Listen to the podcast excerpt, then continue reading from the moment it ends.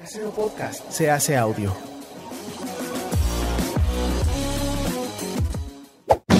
¡Chavos, banda! Este programa es patrocinado por ustedes mismos. Si quieren apoyar nuestro proyecto, lo pueden hacer por medio de Patreon en patreon.com diagonal herejes el podcast.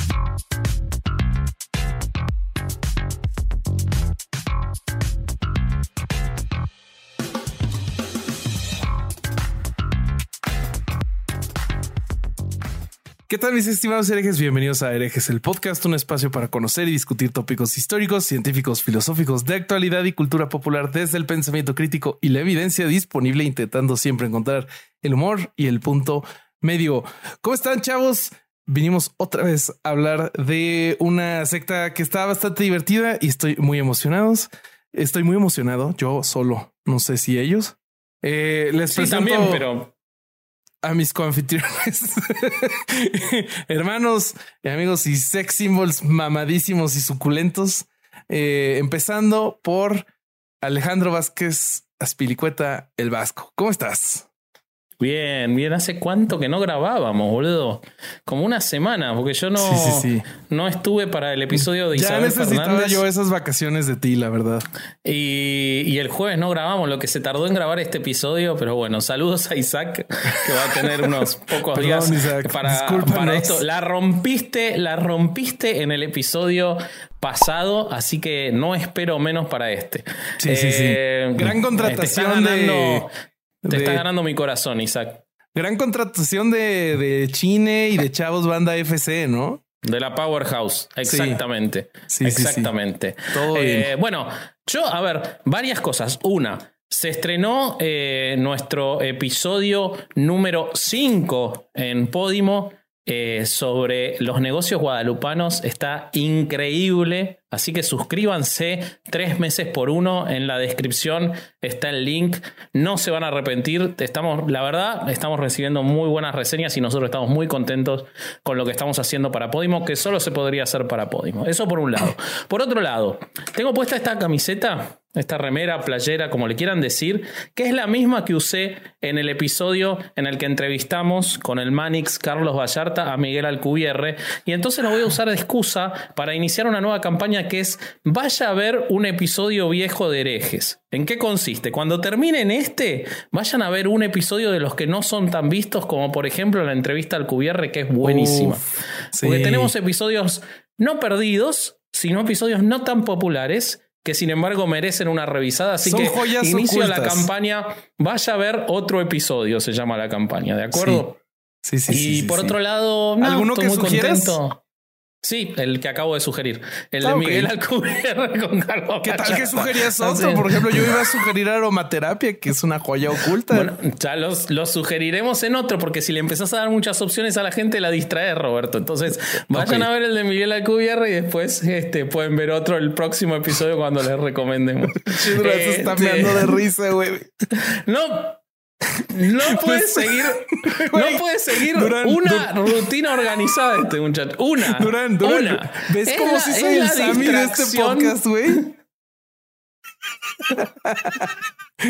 Es, es la distracción hecha ser humano, boludo. es Perdón, amigos. Dije, dije que hasta tenía la camiseta. Es impresionante, impresionante. ¿Estamos grabando? Sí, estamos, grabando, menos mal. Está ahí está el, el Este- circulito rojo. Mm, Espérate, yo no estoy grabando, güey. Yo no estaba grabando, pendejo. No pasa Bueno, nada. poné a grabar ahora. Poné a grabar, poné a grabar. bueno. eh, Ah, pero si yo lo hago, puta madre, el fin del Pero vos mundo. sos el encargado de eso. Alejandro se puede equivocar un día. Aparte, ¿por qué me hacen reír así, pendejos? Bueno, este, nada, estoy muy contento con el tema. Se nos hizo un poco largo el poder grabar esto y va a ser largo el episodio. Les voy a decir una cosa, por más que ustedes vean que el episodio dura 25 minutos en Spotify, les prometemos que dura más. No tenemos posibilidades ni la capacidad mental de hacer un episodio de 25 minutos. 25 minutos dura la introducción de nuestros Sí. episodios. Sí, sí, sí. Así que si ustedes ven que dura 25 minutos, vayan a buscarlo a otra plataforma, avísennos A porque YouTube. algo anda mal. Ujú, Sí, sí, sí, sí, sí. exactamente. Sí.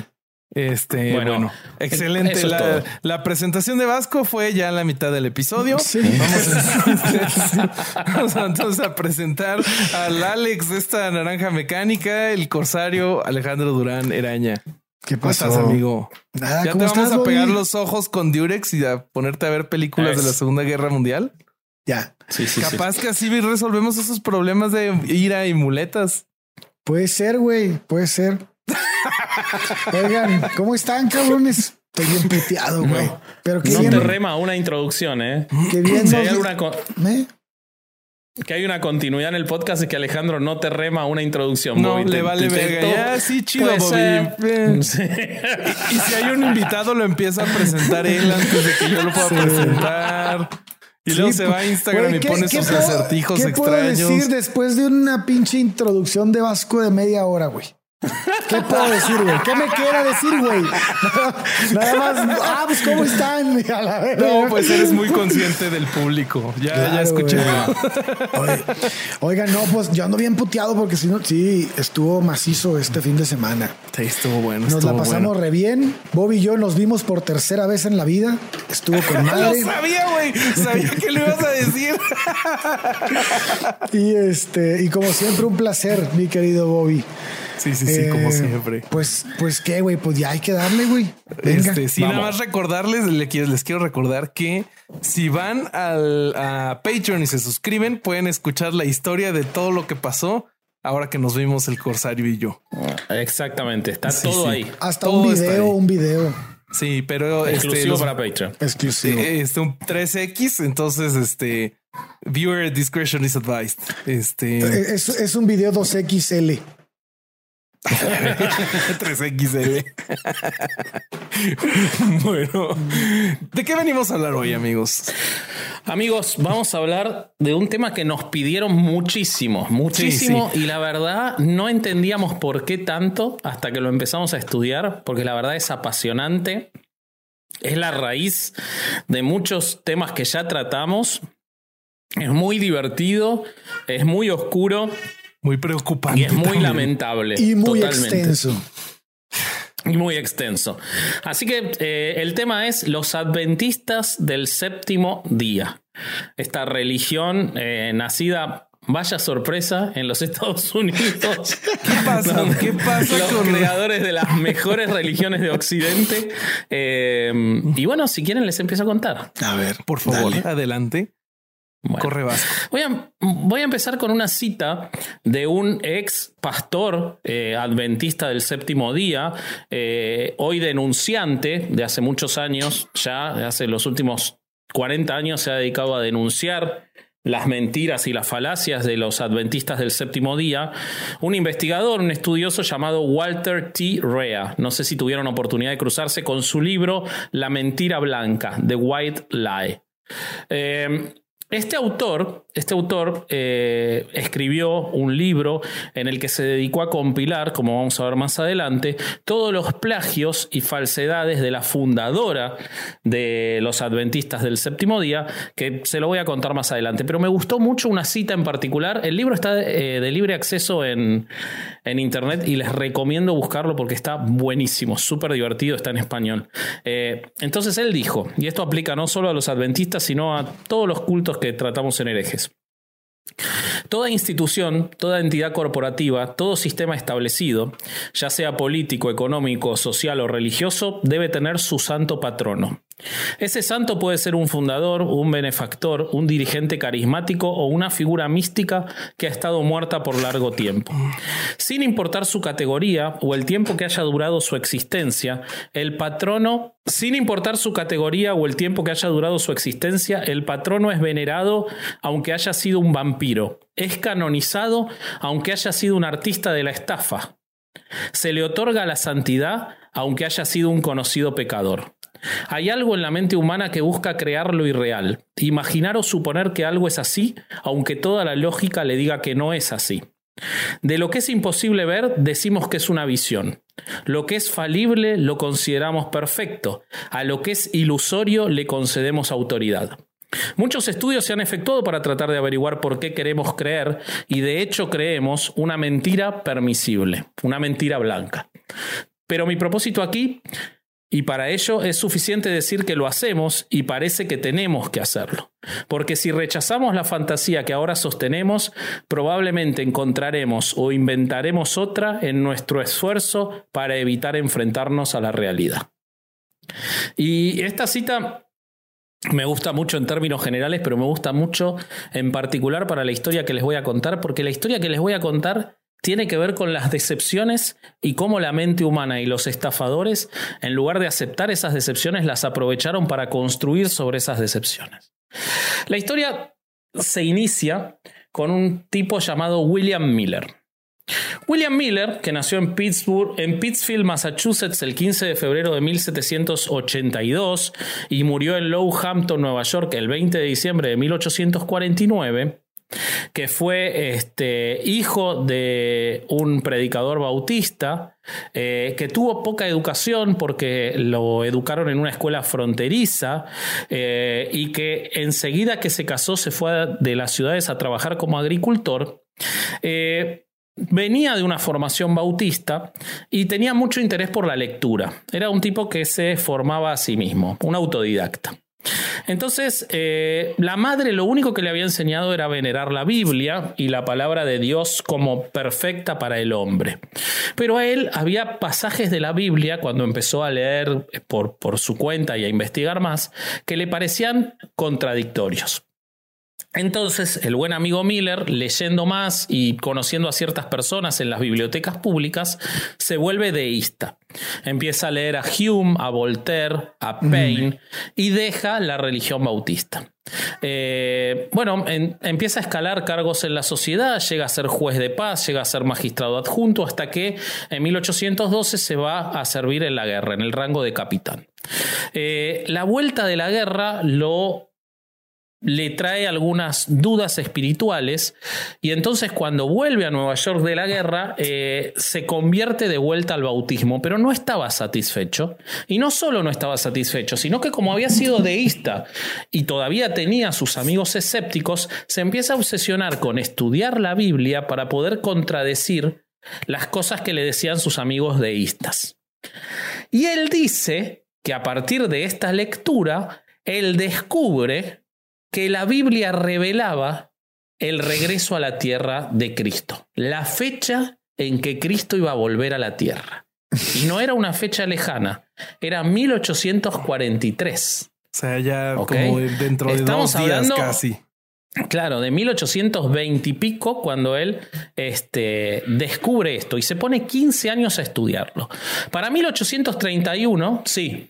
Vasco, ahí, ahí podemos, podemos este, asumir que no se encontraba todavía en su cabeza la idea de formar una religión o un movimiento porque no, porque, porque si no hubiera sido un poco más inteligente hubiera puesto una fecha mucho más lejana, ¿no? O sea, el güey realmente creía que había descubierto Él algo. estaba convencido. Miller era un tipo convencido. Si hay algo que no encontré ninguna evidencia es de que Miller tuviera un interés comercial en lo que hacía, ni ni siquiera un interés de líder sectario. Él estaba absolutamente convencido y creo que eso lo hizo más grave y más dañino todavía. ¿Ok? Bueno, él estudia durante 15 años hasta que en 1831, después de rechazar, él iba comentando a sus cercanos estas cosas que había descubierto en la Biblia, pero eh, en 1831 finalmente acepta una invitación para hablar sobre el tema. ¿Ok?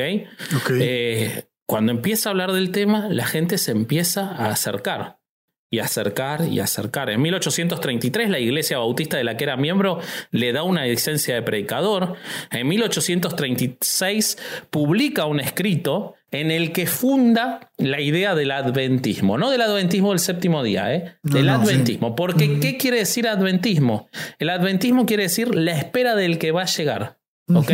Viene de Advent, que es lo que se espera que va a llegar. Exactamente. Entonces, ese libro, eh, que es un volumen de sus conferencias llamado La evidencia en las, en las, escrituras y la historia de la segunda llegada de Cristo, alrededor del año 1843, exhibida en una serie de conferencias. Oye, pero eh, además el cálculo que él hacía era una cosa ridícula, ¿no? De que es que yo me topé la película oficial de los adventistas del nacimiento de la religión en YouTube, que si quieren váyanla, es una dramatización bastante chistosa.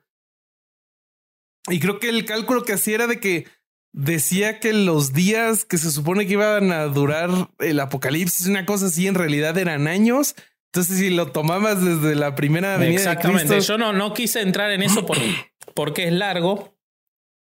Pero hay determinados versículos en los que se habla de los 2300 días antes de. Ah, sí, sí, sí, Y entonces él lo la traslada años, exactamente. Bueno, con ese cálculo, él da sus conferencias y lo empiezan a seguir metodistas, bautistas, congregacionales, otros pastores le piden que hablen y en 1839 se cruza con un tipo que es fundamental en la historia, que se llama Joshua Bogan Himes. Joshua Bogan Himes se vuelve un seguidor muy fiel y le ofrece un espacio y le ofrece la posibilidad de empezar a publicar sus ideas y a publicitarlas a lo largo del país. Estamos hablando de 1839 y empezó, se escucha el bebé misterioso. Yo no sé de dónde sale el bebé misterioso. Es el fantasma. Pero a herejes lo sigue un bebé misterioso que ahí se escucha. Eh, en 1839, Joshua Bodenheims, o sea, cinco años antes de que llegue Cristo, eh, empieza a tomar sus ideas y empieza a organizar giras a través del país. Esto genera que haya muchísimos y muchísimos seguidores de Miller. Adventistas para ellos, milleritas para sus detractores, que le decían despectivamente los milleritas. Compran una carpa y empiezan a girar por el país en donde hacen alrededor de 120 reuniones durante los veranos de 1842 y 1843, a lo que se calcula que fueron alrededor de medio millón de personas. ¿Ok? Empiezan a empieza a acercarse la fecha y tanto es así porque además había señales que decían, como por ejemplo una lluvia de meteoritos que había habido en 1833, eh, anillos extraños que se vieron alrededor del Sol, cruces que se vieron en el cielo, obviamente todos fenómenos físicos y meteorológicos explicables, pero como siempre ellos eligieron creer que eran las señales de la segunda llegada de Cristo, o sea, del Apocalipsis. O sea, esos eran los I want to believe de los 1800. Totalmente, pero escucha escucha esto, el país empieza una agitación gigantesca, no es que era algo menor. El superintendente del State Lunatic Hospital, o sea, del hospital psiquiátrico del estado de, de Worcester. Así, o sea, ese era el nombre oficial. Es Worcester State Lunatic Hospital, que después fue presidente de la asociación. Pará, y escuchá cómo se llamaba la asociación. Estamos hablando del señor Samuel B. Woodward, que ah. después fue el presidente de la Association of Medical Superintendents of American Institutions for the Insane. O sea, que es la Asociación Psiquiátrica de los Estados Unidos hoy. Este hombre declara en el informe anual de 1843 que casi el 7% de todas las admisiones a todas las instituciones psiquiátricas eran por los mileritas. Y de eso, más de la mitad de los casos que fueran vinculados a religión era vinculado a las predicciones de Miller de la segunda venida de Cristo. ¿Ok? Eh, dice que en Nueva Inglaterra esto era mayor, que era enorme la cantidad de personas que llegaban a los institutos psiquiátricos enloquecidos por las predicciones de Miller. ¿Ok? Entonces, eh, los, los, seguidores de Miller, a los que se llamaban Milleritas, los acusaban de utilizar túnicas de ascensión y congregarse en cementerios para esperar al Salvador. Esto no se sabe si es mito o verdad, pero la realidad es que era un tema de trascendencia nacional. ¿ok? En 1843 no pasa nada. Entonces Miller, reacio, porque ya veía, ya veía que, que, iba a tener problemas, hace un recálculo para el 22 de octubre de 1844, supuestamente indicando que esa era la fecha del Día del Perdón de los Judíos del año 1844. La realidad es que no, había sido como dos meses antes, o sea que no estaba agarrado de ningún lado la fecha, pero dicen 22 de octubre de 1844. Bueno, esa espera ya fue locura, quedaron sin cosechar cultivos, cerraron tiendas, la gente dejó sus trabajos, eh, la gente esperaba como si estuviera esperando en el lecho de muerte para encontrarse a Dios, pero el día así como vino, se fue. Ese día se conoce como la gran decepción o el gran chasco. En inglés, The Great Disappointment. ¿Ok? La es gran un día estafa. Exactamente. Bueno, el día pasa. Siento que fue Ocurre- eh, an- antes de, antes de que continúe, siento que, que fue como en Los Simpson cuando encuentran el ángel. Bueno, yo creo que debe haber sido una cosa así. Yo creo que debe haber sido una cosa así. Y entonces una enorme cantidad de los seguidores lo abandonan a Miller dándose cuenta de que había fallado. Este gran chasco, gran decepción, eh, lo hace abandonar. Pero un primer grupo dice que no podía haber un error, que las lecturas de Miller tenían que estar correctas. Y entonces dicen que lo que se equivocó no fue en los cálculos, sino en qué esperar. Y se les sale del culo que lo que tenían que esperar no era la llegada de Cristo a la tierra, sino el paso de Cristo de un lugar en el cielo al, Al- lugar definitivo en el cielo donde empezaría el gran juicio. Ahí, ahí, está partir- ahí está bien chingón, güey, porque, porque dicen del templo santísimo al templo santísimo. No. Sí. Depende de la traducción, es más gracioso como te lo dicen. Exactamente. Al centro super santísimo. Ese grupo, ese grupo es quien funda a los adventistas del séptimo día, que son quienes siguieron esa idea y ahora les voy a contar por qué y a partir de quién. Vamos a hacer un breve resumen de lo que pasó eh, antes de seguir. Se llegaron a, vender más de 600.000 ejemplares de la literatura millerita antes de 1844 solamente en Nueva York.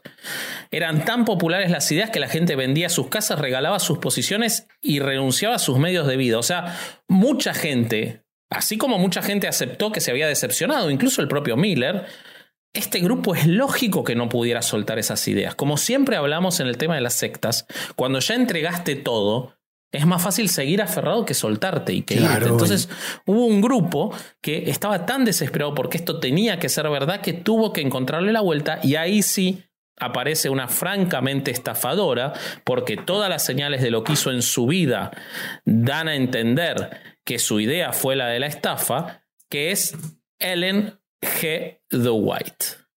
Ellen G. The White es el personaje más trascendental en la historia y la verdadera fundadora de los adventistas del séptimo día. Sí, otra vas a vez decir un- algo. Otra vez una mujer, ¿no? Este, a mí me, me, me impresionó que de los que eran como eran como cinco grupos, ¿no? En los que se había dividido los adventistas. Uno de En ellos ese había momento, sido- en sí. ese momento, creo que uno de ellos era los adventistas evangélicos, había, había cristianos adventistas. Vaya, no apúntalo nomás porque esta, esta parte Ojo. no la quería leer mucho, pero había, pero del último grupo de Portland es de donde era ella, ¿no? De donde era Ellen White, si no me equivoco. Ellen, Ellen White había nacido en Maine, en Gorham, Maine, Ajá. a 19 kilómetros de Portland, del, pero de Portland del estado de Maine. Sí, Ajá. al noreste de los Estados Unidos. Sí, exactamente. Ok, ok. Pero ¿qué, qué pasaba?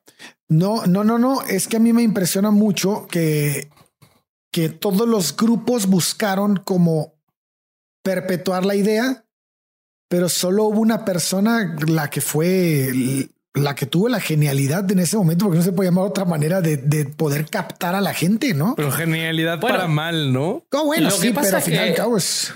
Lo que pasa es que si escuchás la historia era un artista del engaño excelente y, y eso es lo que le llevó a tener mucho, mucho público. Pero, pero para eso hay, hay que entender de dónde vino ella y, y toda su historia de origen, que no se distingue cuando ustedes escuchan las historias de los asesinos seriales eh, y de toda esa gente, ven muchos puntos de contacto. El principal, bueno, Ellen nació el 26 de noviembre de 1827 cerca de Portland.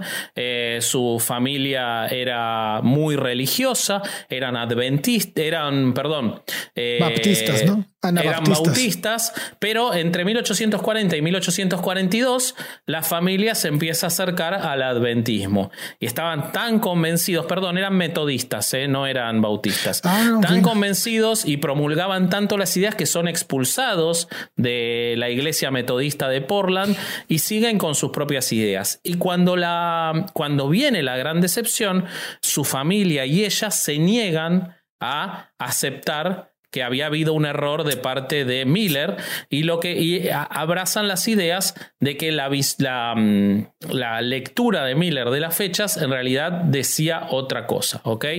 La idea cuál era, como un poco lo contaba Alejandro, que hay un santuario en el cielo, el verdadero tabernáculo que el Señor erigió y no el hombre, y en él Cristo es el ministro en favor de nosotros para poner a disposición de los creyentes los beneficios de su sacrificio expiatorio ofrecido una vez y para siempre en la cruz.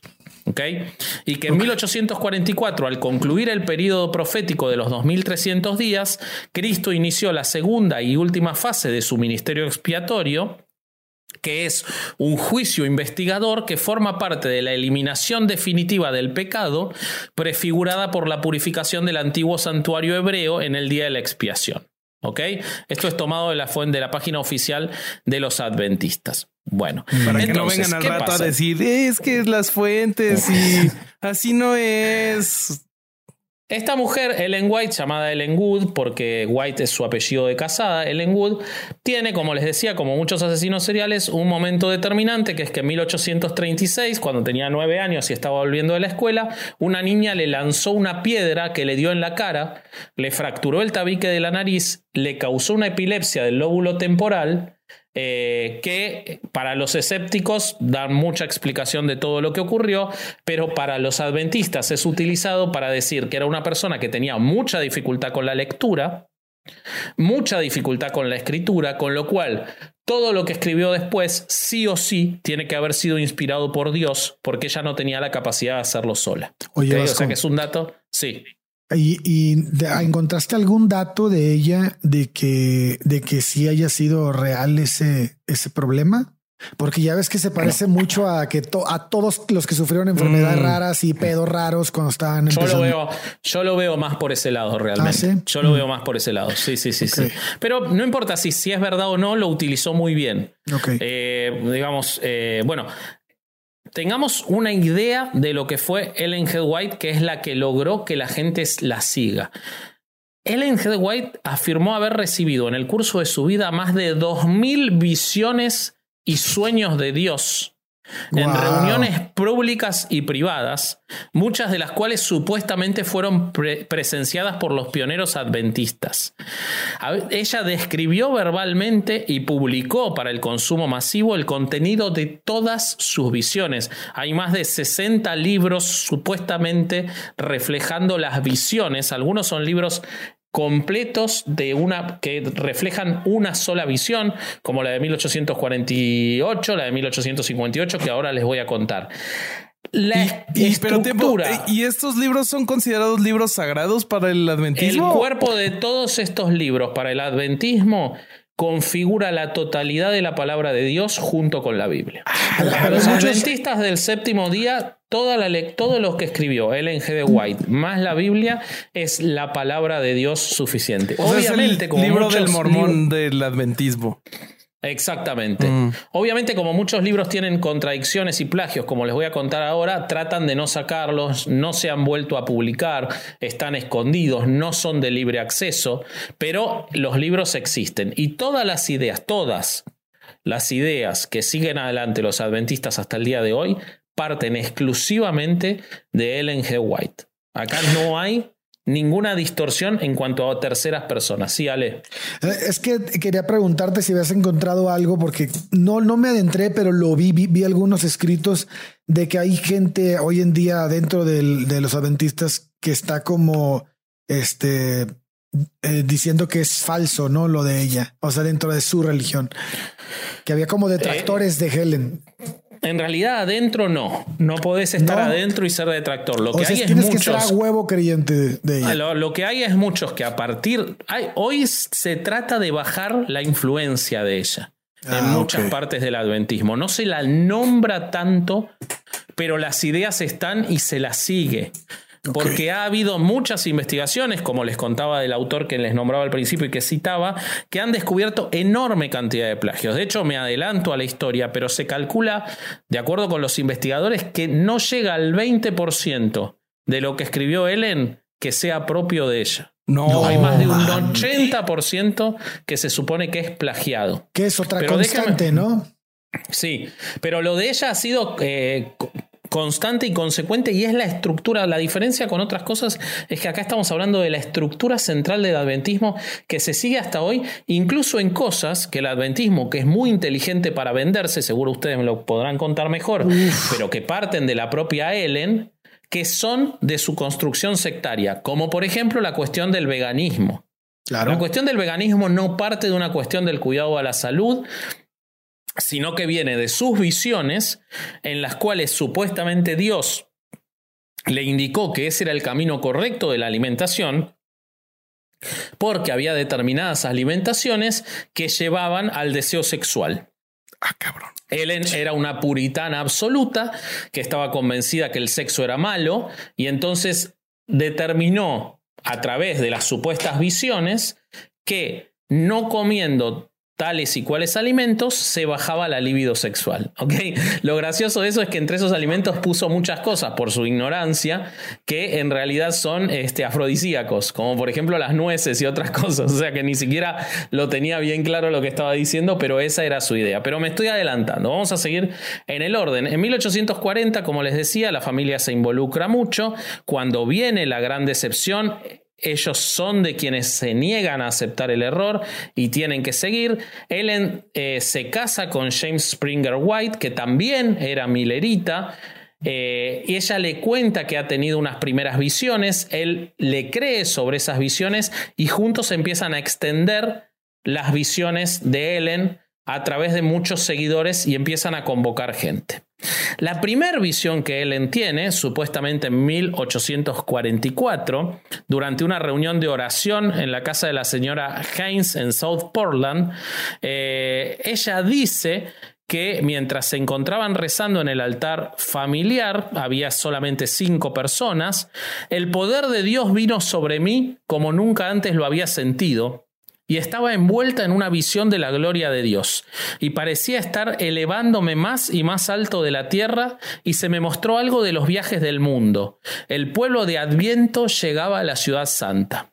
En esa visión para ella, el pueblo adventista viajaba por un camino alto y peligroso hacia la ciudad de Nueva Jerusalén, que era el cielo. El camino estaba iluminado desde atrás por una luz brillante que un ángel me dijo que era el grito de medianoche. Algunos de los viajeros se cansaron y eran animados por Jesús, mientras que otros negaron la luz. La luz detrás de ellos se apagó y cayeron fuera del camino hacia el mundo oscuro y malvado de abajo. La visión continuaba con un retrato de la segunda venida de Cristo, después de lo cual el pueblo adventista lograba entrar en el nuevo Jerusalén eh, y la visión terminaba cuando ella volvía a la tierra. ¿Qué hizo esta visión y por qué empezó a construir la secta? Lo que ella dijo de esta visión, que luego lo tuvo que borrar, es que lo que Dios le había dicho, y ella lo escribió y lo publicó a partir de 1848 y empezó a convocar a mucha gente, esta visión le decía a ella que la fecha que Miller había determinado era la puerta cerrada. Nadie que uno hubiese creído y hubiese seguido las ideas hasta esa fecha iba a poder entrar en el cielo. Nadie que naciera después iba a poder entrar en el cielo. La fecha y lo que le decía la visión a ella era que solamente los que hubieran llegado hasta ahí podían tener acceso al cielo. Por eso la visión daba que los que negaban la luz ah. caían. Entonces ella empieza a convocar a mucha gente, ya que Dios le dio esa visión que explicaba más claramente lo de Miller. Toda esa gente obviamente quería entrar al cielo, entonces empieza a seguirla. ¿Ok? Eh, las noticias de esas visiones se empiezan a difundir, eh, empieza a llegar a mucha gente, eh, empieza a viajar por distintos lugares en los estados en Maine y estados vecinos a contarlo. es publicada, como les decía, en el Daystar de Cincinnati, Ohio, ya llega hasta Ohio en 1846, dije 1848, fue 1846. Esto empieza a trascender a lo largo de todo el país y ella elabora un folleto que lo publica en 1851 con toda esta idea. Esto le empieza a convocar gente, pero era una visión incompleta porque no daba mucha más información de qué pasaba, qué pasaba con todos los demás, eh, cómo funcionaba este exclusivismo que hacía que solo quienes estuvieran incluidos en ese pequeño grupo, en ese pequeño club de los que habían llegado a esa idea, tuvieran el acceso al cielo. Si le suenan los testigos de Jehová es porque los testigos de Jehová robaron un montón porque Russell fue adventista y tiene mucho que ver con esto. ¿eh? O sea que si le Ah, yo suena no similar, sabía quién había es sido porque hay muchos puntos en común que toma Russell de todo esto. Pero ¿qué ocurre? En 1850, Ellen se da cuenta de que empiezan a quedar afuera los hijos y las esposas de los adventistas que habían llegado hasta 1844. Entonces tiene una nueva visión. Tiene una nueva visión y esa nueva visión le explica que había una pequeña rendija que se había abierto de esa puerta cerrada del exclusivismo para permitir que pueda entrar más gente. ¿Ok? Esto marca dos cosas. Uno marca el modus operandi de Ellen. Ellen a partir de ahí empieza a acomodar visiones a las ideas que tiene o que necesita y logra a través de esa visión que la gente la siga. Y por otro lado, construye una idea que se sostiene hasta hoy en el adventismo, que es la idea de los extraños, de los que no son salvos, de los que están afuera. O sea, ese exclusivismo se conserva hoy en el adventismo, pero ya no siguen la idea de la puerta cerrada de 1844. Lo cambiaron con que es difícil y que la forma de eh, poder entrar al cielo es seguir a la Biblia en la interpretación de los adventistas y a las ideas de Ellen G. de White. ¿Ok? Pero sigue esa idea exclusiva que también tomaron de nuevo los testigos de Jehová, que también tomaron en cierta forma los mormones. Eh, si bien los mormones no tienen, un, un- tienen una raíz separada, como ya explicamos en el capítulo de mormones, no vengan a decir, no, los mormones no eran... No, ya lo sé. Lo que estoy diciendo es que todos han tomado parte de estos sincretismos marketineros, ¿ok? Bueno, ¿cómo sigue construyendo Ellen de sus visiones todas las ideas de la iglesia? Por ejemplo, ¿por qué se llama la iglesia adventista del séptimo día? Ellen tiene una visión, nuevamente, en la que eh, se le ocurre que la idea del descanso el domingo era equivocada. Y que quienes tenían el descanso en el domingo, ¿esto para qué? De nuevo, para construir la secta, para separarse. Quienes descansaban el domingo, es decir, los demás evangélicos, los católicos, tenían la marca de la bestia. Y que la forma de, de identificar a quienes seguían al demonio y a quienes estaban influenciados por el demonio era descansar el domingo. Ah. Esto construye una idea muy común en los detractores de los adventistas que le molesta mucho a los adventistas, que es que se le diga legalistas.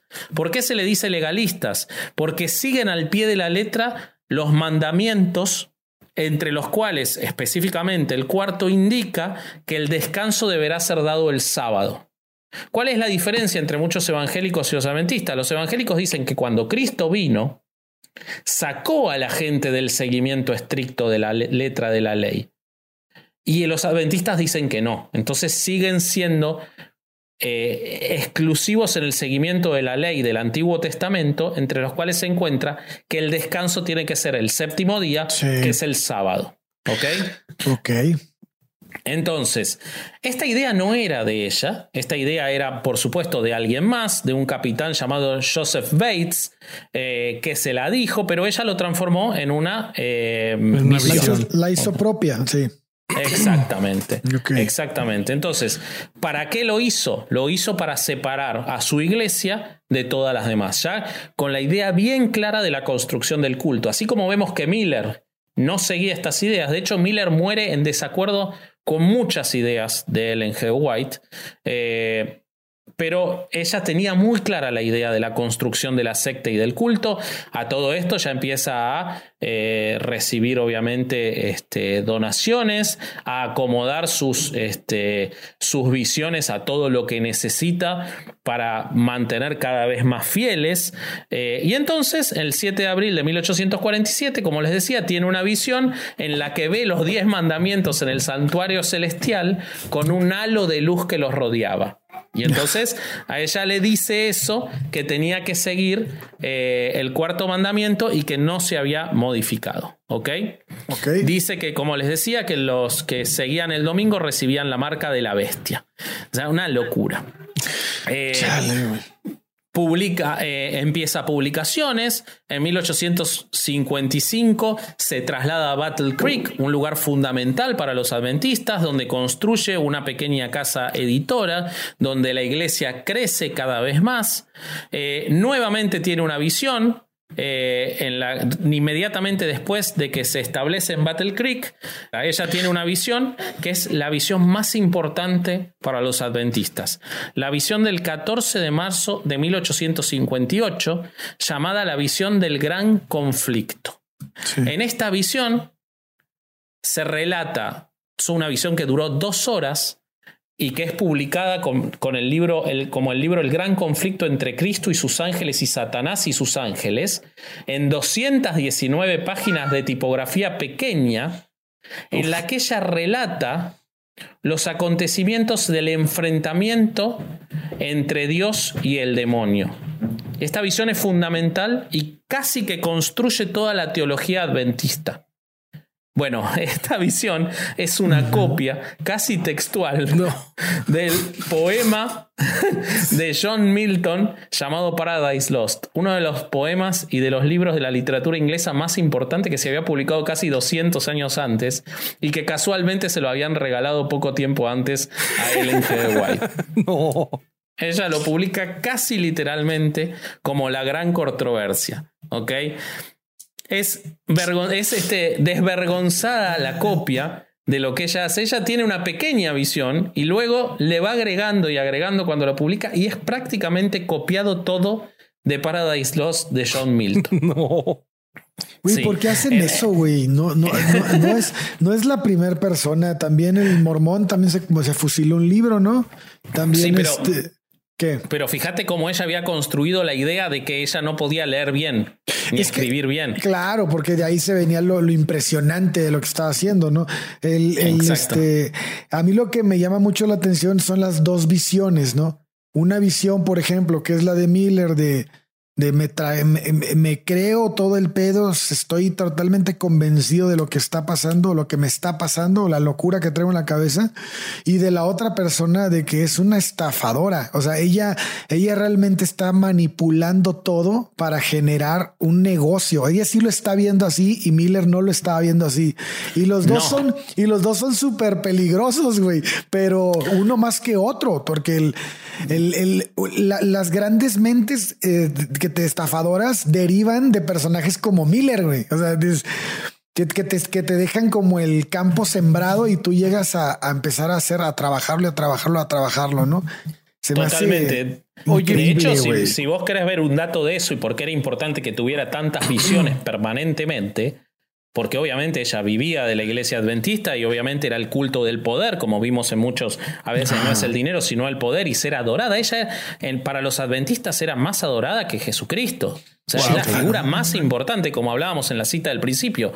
Según la página oficial de los adventistas, en 1864 la iglesia tenía 3.800 seguidores. Para 1915, que ella muere, la iglesia tenía 136.879 seguidores. Es impresionante. Al día de hoy tiene 21 millones. No estamos hablando de una iglesia menor, estamos hablando de una monstruosidad. Pero para 1909 ya tenía 100.000 seguidores todavía en vida de ella. O sea, imagínense el monstruo que había creado y que alimentaba permanentemente con sus visiones. Bueno, en 1863, eh, poco después de la organización de la Asociación General de Adventistas, eh, Elena tiene una visión relativa a la salud.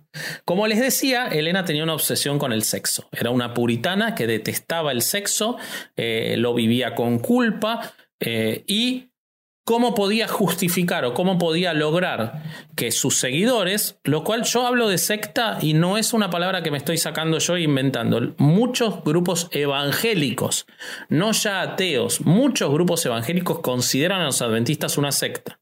De hecho, tomando diferentes patrones, cumple entre 5 y 6 parámetros de los requeridos para ser una secta. Lo único que no hacen es obligarte a dejar a tu familia, pero tiene muchísimas condiciones que lo asimilan a una secta. Aunque, tu familia, aunque, tu familia, no esté, este, conforme con la, con, la, con la religión o con la ideología de la secta, ¿no te hacen dejarla?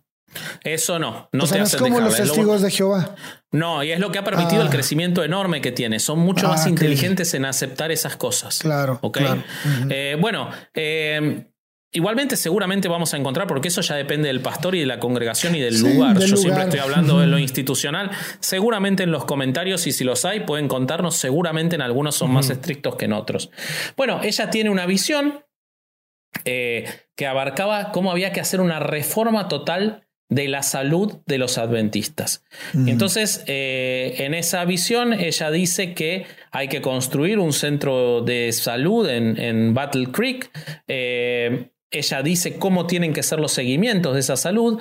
Como les decía, este es un puente, un camino de entrada a los adventistas. Es la supuesta idea de que tienen una alimentación sana. Venden dietas, venden cursos de elaboración de comida. Hoy, en día de hoy, Sí. los adventistas son muy famosos por eso. Tienen universidades, perdón, eh, bueno, sí, tienen universidades, sí, por tienen supuesto, universidades, pero sí. tienen también sanatorios y centros de salud que prestan mucha atención a esta cuestión del vegetarianismo y del veganismo. Eh, por, por supuesto, los adventistas prohíben el alcohol, las drogas, el café y muchas cosas más, pero lo que ella buscaba con todo esto era disuadir la sexualidad. No había ninguna búsqueda, de hecho era absolutamente ignorante. Por, evidentemente Dios era ignorante en sus visiones en materia de necesidades de salud, porque sus dietas muchas veces eran, no eran nutritivas ni buenas para la salud. Pero lo que ella se convenció es que el consumo de carnes y determinadas eh, proteínas impulsaban la libido y daban mayor deseo sexual. Por eso le daba tanta fuerza a la soya, ¿no? Al soya. Oye, Exacto. este, eh, fíjate, no se te hace como que, bueno, ahorita lo vamos a ver. También en México fue, este, se, se, se- se, este, se introdujeron hospitales y eso. Pero no se te hace que, que, el, que, el, que el tener lugares de salud como hospitales, centros de salud como los hospitales, este, dentro de tu movimiento, te permite estar en el momento, en, eh, en, en los momentos más vulnerables de personas Totalmente. y eso te lleva a captar gente más fácil, ¿no? O sea, Totalmente, es- totalmente. es- es- se Pero como que además es les da una, receta. legitimación, ¿no? Como que, ay, mira, Estamos- es tienen que un está- hospital. Es que estamos, es como tener escuelas, estamos haciendo algo bueno, ¿no? Pero voy a agregar finalmente- algo. Siempre los centros adventistas de salud y de y educación han tenido buenas referencias y, y- Sí, y relativo prestigio.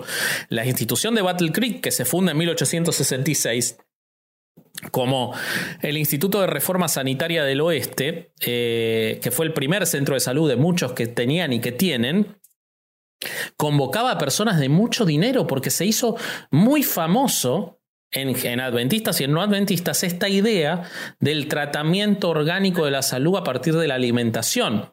¿Ok? Eh, Ella además también eh, impone, y esto demuestra también a partir de una visión, determinado vis- vestuario para las mujeres que tenían que usar un vestido y abajo un pantalón, porque supuestamente había una visión de Dios de eso, en realidad era para alejar los deseos sexuales. Estaba obsesionada, como todos estos Sí. religiosos, Era- era como la estaba pijama de los obsesionada con el sexo. Lo cómico de eso que cuentan los biógrafos es que en un momento a ella le empezó a incomodar esa ropa, la dejó de usar y no explicó nada. Y entonces la gente la seguía usando y no entendían si había habido una visión nueva Es que- o qué pasó. Un día no la usó más ella. ¿Y, tuvo Eh, hijos? ¿Tuvo hijos Vasco? Sí, Durán tuvo cuatro hijos, uno que murió de bebé, este, pero sí, tuvo, tuvo varios hijos. Eh, era muy estricta en el tema de, de esto de la alimentación. Y acá aparece un personaje muy interesante, también obsesionado con el sexo, también adventista, y que les va a sonar enseguida y cuya trascendencia nos llega hasta hoy a todos. Y es el doctor John Harvey Kellogg. Y si le suena, es porque sí, efectivamente es el creador del cereal. Uf. Y Los John cornflakes. Harvey Kellogg, exactamente. Pero spoiler alert, hay otro doctor muy famoso que está relacionado a los adventistas, pero que él nació después. Ok, bueno, después Que lo tiene su película entonces. y todo. Ahorita Ok. les cuento. Bueno, Muy John bien. Harvey Kellogg lo que pregonaba y cómo llegó a los cereales era la abstinencia sexual. De nuevo, su búsqueda de la salud no era por una mejor calidad de vida, estaba obsesionado. Él decía que lo peor que había de las prácticas sexuales, que él condenaba y aborrecía absolutamente, se supone que pese a que se casó, murió célibe, nunca tuvo relaciones sexuales, pero lo que más lo obsesionaba era la masturbación. Kellogg, el creador de los cereales que ustedes desayunaron esta mañana, estaba obsesionado con la masturbación.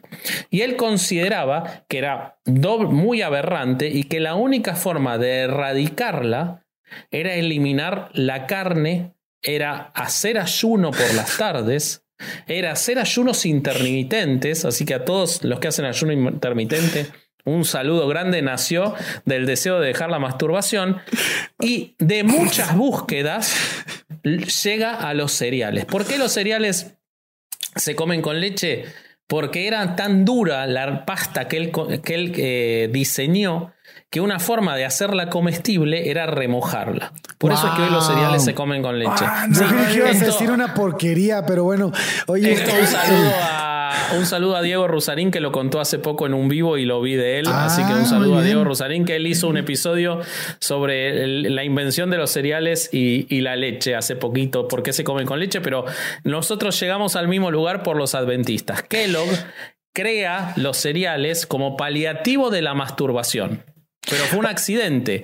Estaba cocinando cereales, alguien lo llamó, quedaron secos, eran incomibles. Lo que él inventó es la granola, la granola que se come también es un invento de Kellogg, pero como era incomible, lo mojó en leche. Exactamente. Él dirigía la clínica de Battle Creek. O sea, el chiflado este, el psicótico este, dirigía la clínica de Battle Creek de los adventistas del séptimo día. Y muchísima gente que hizo muy famosa la clínica y por extensión a los propios adventistas se empiezan a acercar a esta clínica. ¿Ok? ¿Y tendrá algo que ver el adventismo con la universidad? Hay una universidad Kellogg. Que Seguramente. Igualmente tienen varias universidades los adventistas, güey. Sí, claro. Después eh, él se pelea con el hermano, que era el otro Kellogg, que es el que inventa los cereales con azúcar, que es el que se hace famoso con el negocio. es el hermano. Mm. Yo estoy con el este, hermano, güey. Sí. A mí me eh, gustan más los que tienen azúcar. Sí, claro, pinche comida para marihuanos, güey. Oh. Les quiero dejar algunos datos de la importancia que tenía para él eh, la masturbación. Nada, ni la guerra, ni una plaga, ni la viruela, ni ninguna otra enfermedad, nada es tan dañino ni tan desastroso para la humanidad como el pernicioso hábito de la masturbación. Presta atención, Roberto, y las manos arriba. ¿Puedo ver las manos, Roberto? Espérame tantito. Él estaba convencido que la masturbación provocaba daño físico, psíquico y moral. Le atribuía incidencia en 39 enfermedades o inconvenientes para el cuerpo. Para él la masturbación causaba enfermedades urinarias, cáncer de útero, cáncer de próstata, cuando muchos estudios modernos dicen que disminuye el riesgo. Acné, impotencia, epilepsia, pérdida de visión, anemia, problemas cardíacos y varias complicaciones más. ¿Ok? Lo único que no decía es que te hacía, salir pelo en las manos. Esa, esa invención es posterior. Esa no es, de, no es del buen Kellogg's. ¿Ok? Kellogg. Eh, yo quiero que recuerden todo esto cuando se coman los próximos Fruit Loops. Eh, bueno, el, el clímax sexual y el orgasmo para el médico eran causantes de crisis nerviosas y del debilitamiento permanente de las principales facultades del ser humano. Pero ¿de dónde carajo se sacaba todo eso? La sacó de Ellen White. Estas ideas vienen de Ellen White, de las visiones de Ellen. Él perfecciona a partir de estar en la clínica y todo, las ideas de Ellen White, las ideas que hoy están en el adventismo, que ellos intentan, me contarán ustedes sobre la actualidad, pero que este, no dicen la raíz y no dicen la razón. Ellos lo acusan a mejoras de la salud y por eso venden todos esos cursos y todo. Bueno, y otra obsesión que tenía que eran los enemas, eh, lavajes persistentes del, estómago, decenas de litros de agua eran introducidos en el cuerpo todos los días. Em, bueno, este, se hacía enemas de yogur, por ejemplo, em, para recrear la flora intestinal. Sí, sí, sí, sí. Oh, esto, esto, em, creo que dejaría en ridículo a Gwyneth Paltrow con Goop, ¿no? Sí, o ahí se va por lo menos. Bueno, y, para que se tengan alguna idea de gente que llegó a Battle Creek, a la clínica, el presidente norteamericano William, William Taft, Amelia Earhart, Johnny Westmuller, Thomas Edison, Henry Ford, George Bernard Shaw. Hay una novela llamada El balneario de Battle Creek, basada en las historias de, de este lugar. O sea, miren la importancia que tuvo el loco este. ¿Ok? Bueno, y para darles algunas ideas más antes de, dejar a Ellen White y a sus visiones, en 1872, a partir de una visión también de instrucciones para establecer una institución educacional donde la juventud adventista pudiera obtener educación de acuerdo a sus principios eh, y jóvenes de ambos sexos se prepararan para servir en el adventismo y sus instituciones, y así se funda el Colegio de Battle Creek en 1874. Y bueno, como les decía, 2.000 visiones con las cuales va construyendo toda la liturgia y toda la teología que sigue hasta hoy. Eh, ella supuestamente escribió más de 50 libros. Como les decía, se supone que alrededor del 80% es plagiado. En 1981, la Asociación General de Adventistas solicitó los servicios legales de Vincent Ramick, un abogado especialista en derechos de autor, que había estudiado cerca de mil casos de copyright en la historia de, legal de los Estados Unidos para lograr obtener un informe legal en el que dijera que no había plagio ni violaciones de los derechos de autor. ¿Y saben cuál es el fundamento? De este especialista en derecho, que en ese momento no existían ni el plagio ni los derechos de autor, con lo cual no podía haber plagiado. el informe no dice que eran copiados. La justifica, Exactamente, exactamente. Porque sus, sus selecciones, recuerden que eran visiones que tenía, ¿eh? Y entonces el informe legal que ellos usan habla de sus selecciones permanecieron bien dentro de los límites legales del uso correcto. Se suponía que eran visiones de Dios. Elena de White usó los escritos de otros, pero en la manera que los usó los convirtió singularmente en suyos, adaptando las selecciones dentro de su propio marco literario. Elena G. de White motivó a sus lectores a adquirir copias de algunos de los libros que ella usaba, demostrando que no intentó ocultar el hecho de que usó fuentes literarias. Estamos hablando de visiones. Entonces, investigaciones actuales han comprobado que la documentación a la cual recurrió eh, como les decía, se supone que puede llegar hasta el 80% de, las, este, de las escrituras. Y tenemos el libro, por ejemplo, eh, de la vida de Paul, que era tan plagiado que lo tuvieron que sacar de venta y hoy no se encuentra. Porque el autor encontró que era textual el libro de él. ¿Ok? Eh, bueno, para esto, y si se quieren reír mucho, les vuelvo a recomendar el libro La Mentira Blanca de Walter, Walter T. Ria. Walter T. Ria, les cuento brevemente, era un pastor adventista muy fiel y muy seguidor de las ideas de Ellen White. Tan seguidor era que se las empieza a investigar empieza a encontrar los plagios, se los empieza a enviar a la Asociación Nacional, la Asociación Nacional le pide más y más, pero para esconderlo, y un investigador independiente encuentra en la biblioteca de la institución todos los intercambios de cómo estaban escondiendo los plagios. Y se lo envía a él. Y entonces él ahí publica el libro porque lo expulsan de todos lados. O sea, era, lo conocían perfectamente los plagios y los conocen perfectamente e igual los escondían. ¿Ok? Bueno, voy, voy, a dejarles la palabra a ustedes algunos, algunas cosas importantes que no pueden quedar eh, de lado del crecimiento. Eh, en 1881, que les voy a dar el dato porque lo tengo por acá, cuando en 1881 ya había en los Estados Unidos Ah, un segundo. 16.916 este, adventistas. Ella eh, asiste al Congreso Anual de California en Sacramento, participa en la planificación de un colegio que abre las puertas en 1882 con un crecimiento grande en California de adventistas. En 1885 va a Europa a donde también crecen los adventistas. En 1892 viaja, miren qué moderna, o sea, qué avanzada en la construcción y la idea fija que tenía. Nunca se corrió de su objetivo mientras seguía teniendo visiones y publicando libros. Zarpa Australia, vía Honolulu, para hacer crecer la, al adventismo en Australia. Con, crea la Escuela Bíblica Adventista con dos edificios alquilados en Melbourne en 1892, como les decía. Crea un colegio permanente. Vuelve en 1901 donde ya el Congreso de la Asociación General ya convoca a cerca de 30.000 personas. Bueno, en 1905 eh, se publica el Misterio de la Curación en el que profundiza sus ideas médicas y justo ahí se funda el Sanatorio de Loma Linda, un sanatorio que goza de prestigio hasta el día de hoy.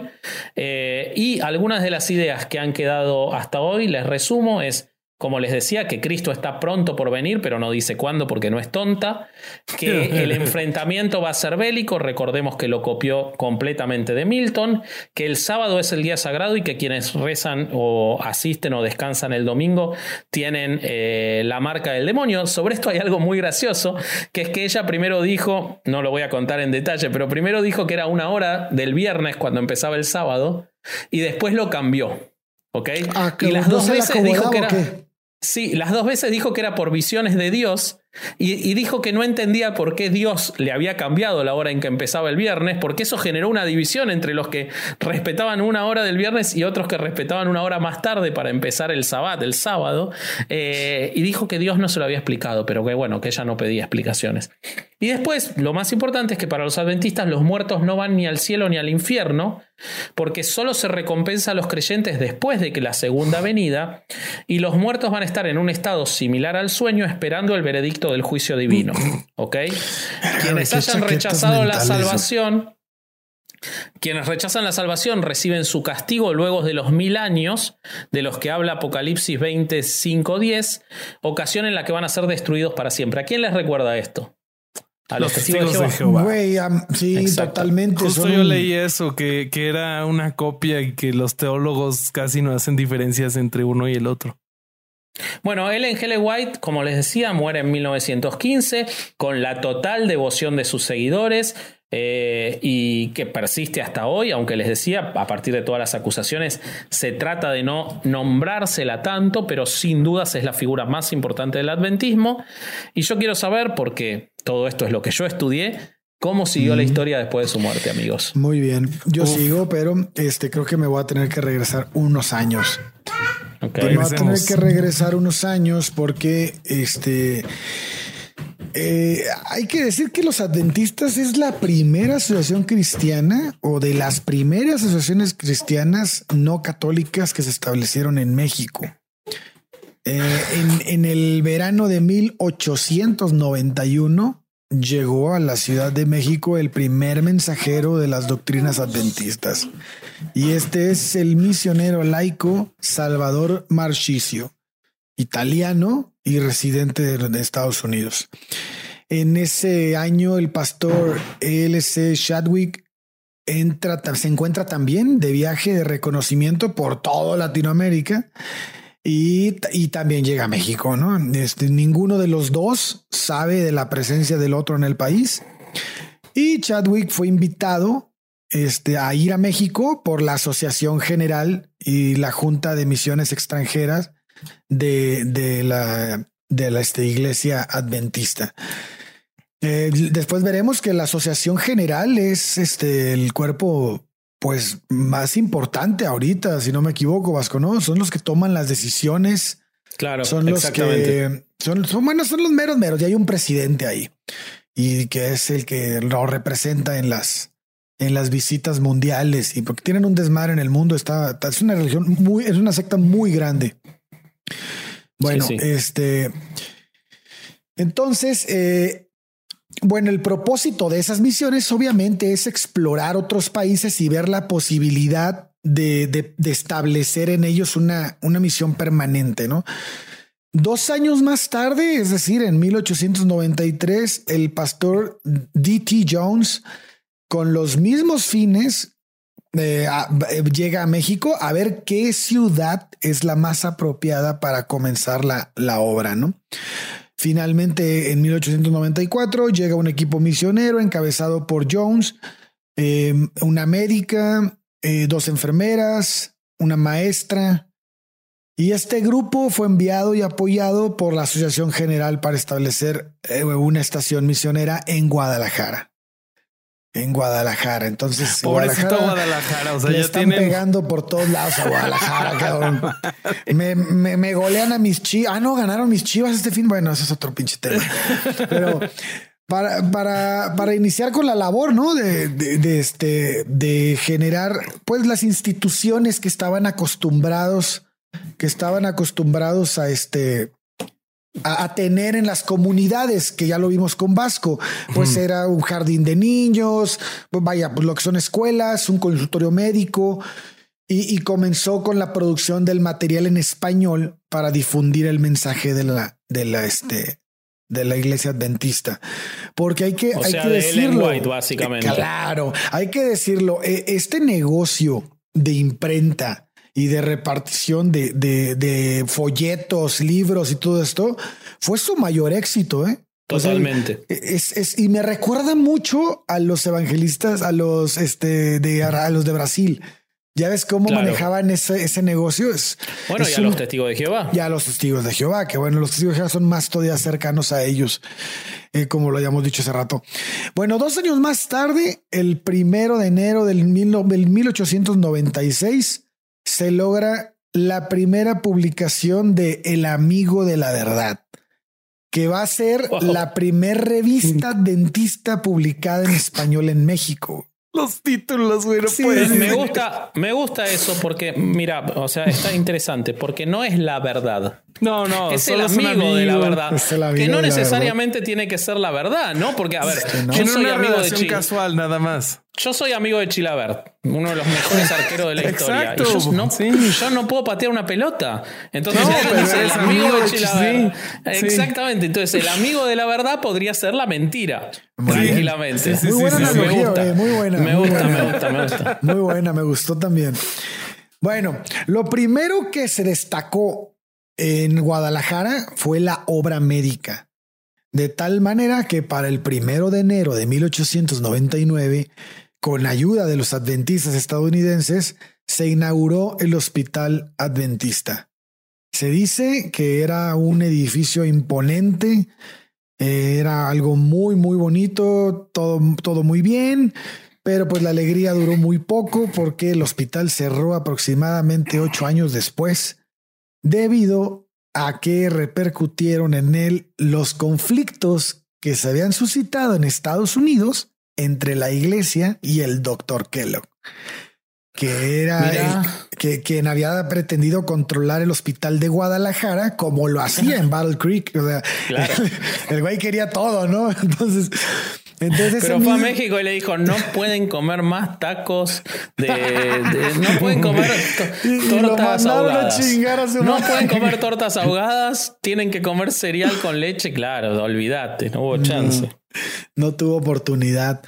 Bueno, ese mismo año salió de Guadalajara rumbo a la Ciudad de México un grupo de misioneros encabezados por el pastor George W. Cabines y compuesto por los la, la pareja Marchicio y los esposos Cooper para iniciar ahí el programa misionero. Entonces, hasta aquí, eh, hasta donde veo, es cuando las cosas empiezan a cambiar porque Cabines y su equipo, sí se, sí se pronuncia Cabines, Bobby, tú que eres el maestro de la pronunciación. ¿Cómo El se escribe? de este grupo. ¿Cómo se escribe? Sí. anglosajón de este trío. C-A-V-I-N-E-S-S. A ver, otra vez, otra vez.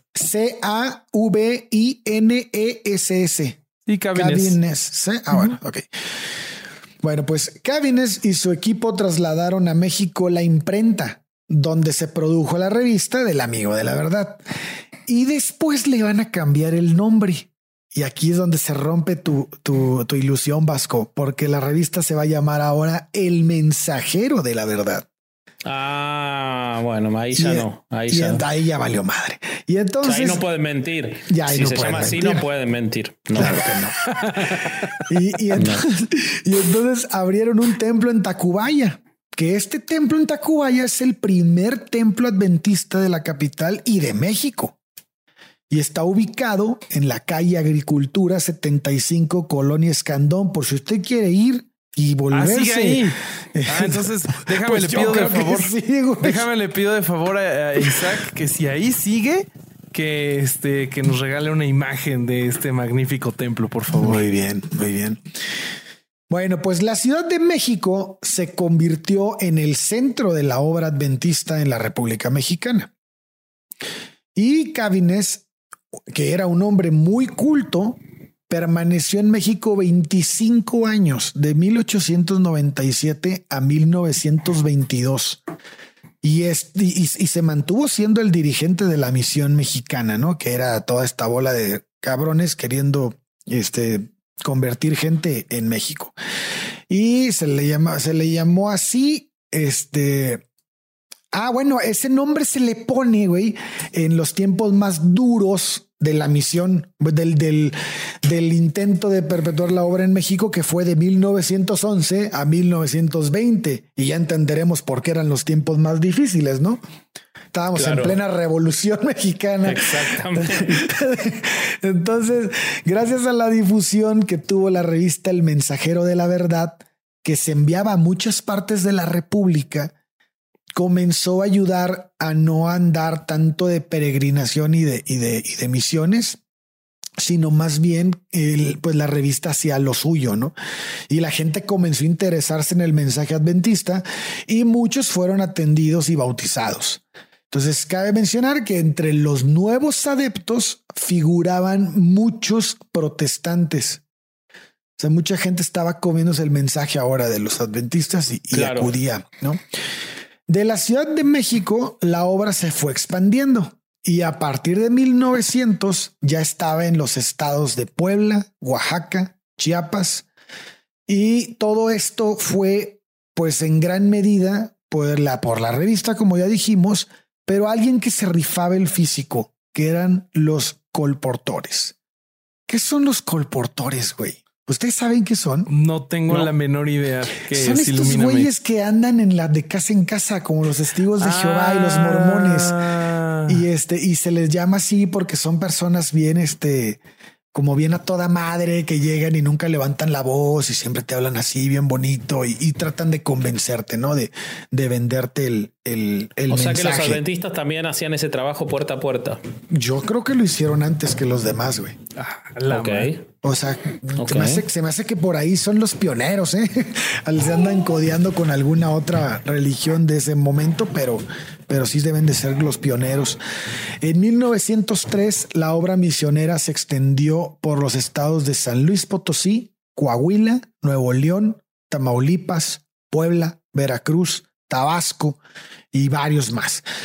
Este es la tercera ciudad después de Guadalajara y México que contó con un centro de congregación adventista, fue San Luis Potosí, y que pasó de ser un lugar muy importante de reunión, un centro de difusión de la doctrina adventista hacia los estados del centro del país.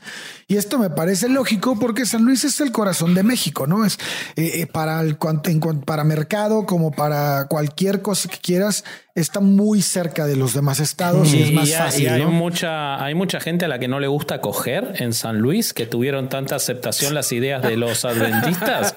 Puta, ¿quién se- yo, yo creo que ahí es al contrario, güey. O Porque, igual había o sea, mucha gente que creía ya que ya, ves- se ya iba a ves que acabar ese- el mundo, güey. Ya ves que es el lugar donde la Puede gente es muy mocha, resulta ser los más cogelones. Por eso, bueno, entonces que le gu- gustaba decir, o le gustaba el cereal con leche o les gustaba no coger porque, digamos, decir que no cogían, porque no hay mucho más detrás del adventismo se si me vos hace lo que el pensás. cereal puede ser el cereal. Ah, debe ser el cereal. Sí, sí, sí, sí. Bueno, pues ahí también desarrolló Marchicio, Marchicio.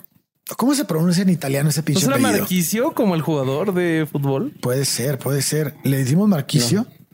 Marquicio, vamos a decirle Marquicio. Bueno, llega Marquicio y una impor- hizo qué lo dice como no argentino y no como italiano? Porque ustedes hablan como italianos. Los argentinos güey. hablan como italianos. Sí, los, sí, sí, sí, Seguramente si entiendes italiano suena como Marquicio argentino. Arribato. Arribato Marquicio. Ahí está, Ahí está, está, sí. ahí está. Il bono, Mar- il bono di Marquicio. Il buono di Marquicio. Bueno, el buen Di Marquicio este, hizo una muy importante labor misionera ahí en San Luis. Pues fue en 1903 cuando se toma la, la, defi- la decisión definitiva de cambiar la, la sede que estaba en Guadalajara hacia la Ciudad de México. ¿Por qué? Porque Ciudad de México tuvo un éxito cabrón, güey. O sea, la raza sí se empezó. ¿En serio? a este, sí, güey. Sí se empezó este, a acercar y, y, y en, es- y en esa ocasión la, la obra adventista en México recibió el nombre de, ah, bueno, ahí- aquí fue donde ya le dieron el nombre de la misión mexicana, pero, pero a la que estaba en Ciudad de México. O sea, esta, esta se volvió como el, el lugar de conexión con, con El los adventistas general. de, ándale, eh, con, con Estados Unidos, ¿no? Mm. Bueno, es que seguramente estaban establecidos. Por un lado, te- debe tener que ver con, con cómo funcionaba la religión católica en ese momento, de, de tanto, de Sí. tanta movimiento y de tanta virulencia, Sí. pero también tiene que ver con lo que siempre ofrecieron los adventistas para acercar a la gente. O sea, la salud, la educación y todas esas cosas, seguramente. Pero todavía no estaba tan cabrón México porque todavía no era 1910, güey. O sea, todavía era 1903, 1902. Todavía había como facilidad de moverte.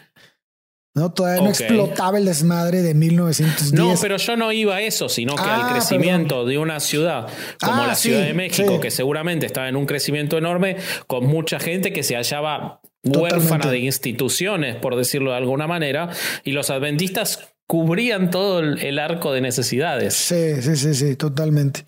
No, pensé que te estaba, de que te estaba refiriendo No, a que no, no, no, se no, podían no, no me mover, refería a vaya. A que no, No, se no. pueden mover. Ok. Bueno, y fue en 1904 cuando se traduce y se publica el libro de Helen White que se llama El Camino a Cristo. Ujú. que otra vez los colportores son los que se encargan de vender eh, este, por todos lados en el país. Y es donde y, y- y se establece en la iglesia de Tacubaya, la que está en Ciudad de México, en ese, pues, en ese entonces era el DF, eh, la primera imprenta que tuvo este que, que tuvo en México y en Latinoamérica. güey. Wow. Entonces, esa, esa, esa imprenta se vuelve indispensable para la obra misionera y se crea una cantidad de publicaciones de la verdad y se vienen una como en cascada todos aquellos libros que había que habías mencionado de Helen pues se van a traducir al español, güey. Claro. Entonces se viene un movimiento así de imprenta durísimo y es En realidad ya se habían traducido antes cuando se habían traducido los originales, a Milton, a todo, digamos, lo que es es una nueva traducción de los plagios. Sí, o sea, bueno, ya estaban. vamos- era vamos fácil el trabajo para el traductor, le cambiaba las tapas a los libros que ya estaban en saldos.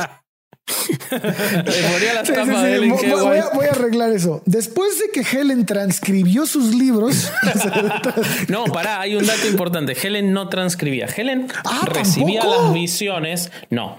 Helen recibía las visiones y al lado de ella había Ajá. un ángel anotador. ah, qué El pendejo, ángel un anotador tomaba ángel su escribano. mano y hacía que escribiera las visiones. No era Ok. ella, era el No, ángel perdón. anotador que se ponía a su lado. Chingo a mi Wow. madre, perdón, yo me equivoqué. Muy bien, bueno. Bueno, dejando de lado el ángel, este escritor, en 1907, en la población mexicana, en, en una población mexicana de 13 millones 697 mil 259 habitantes, los adventistas eran apenas 55 bautizados, más otros 55 que se preparaban para el bautizo.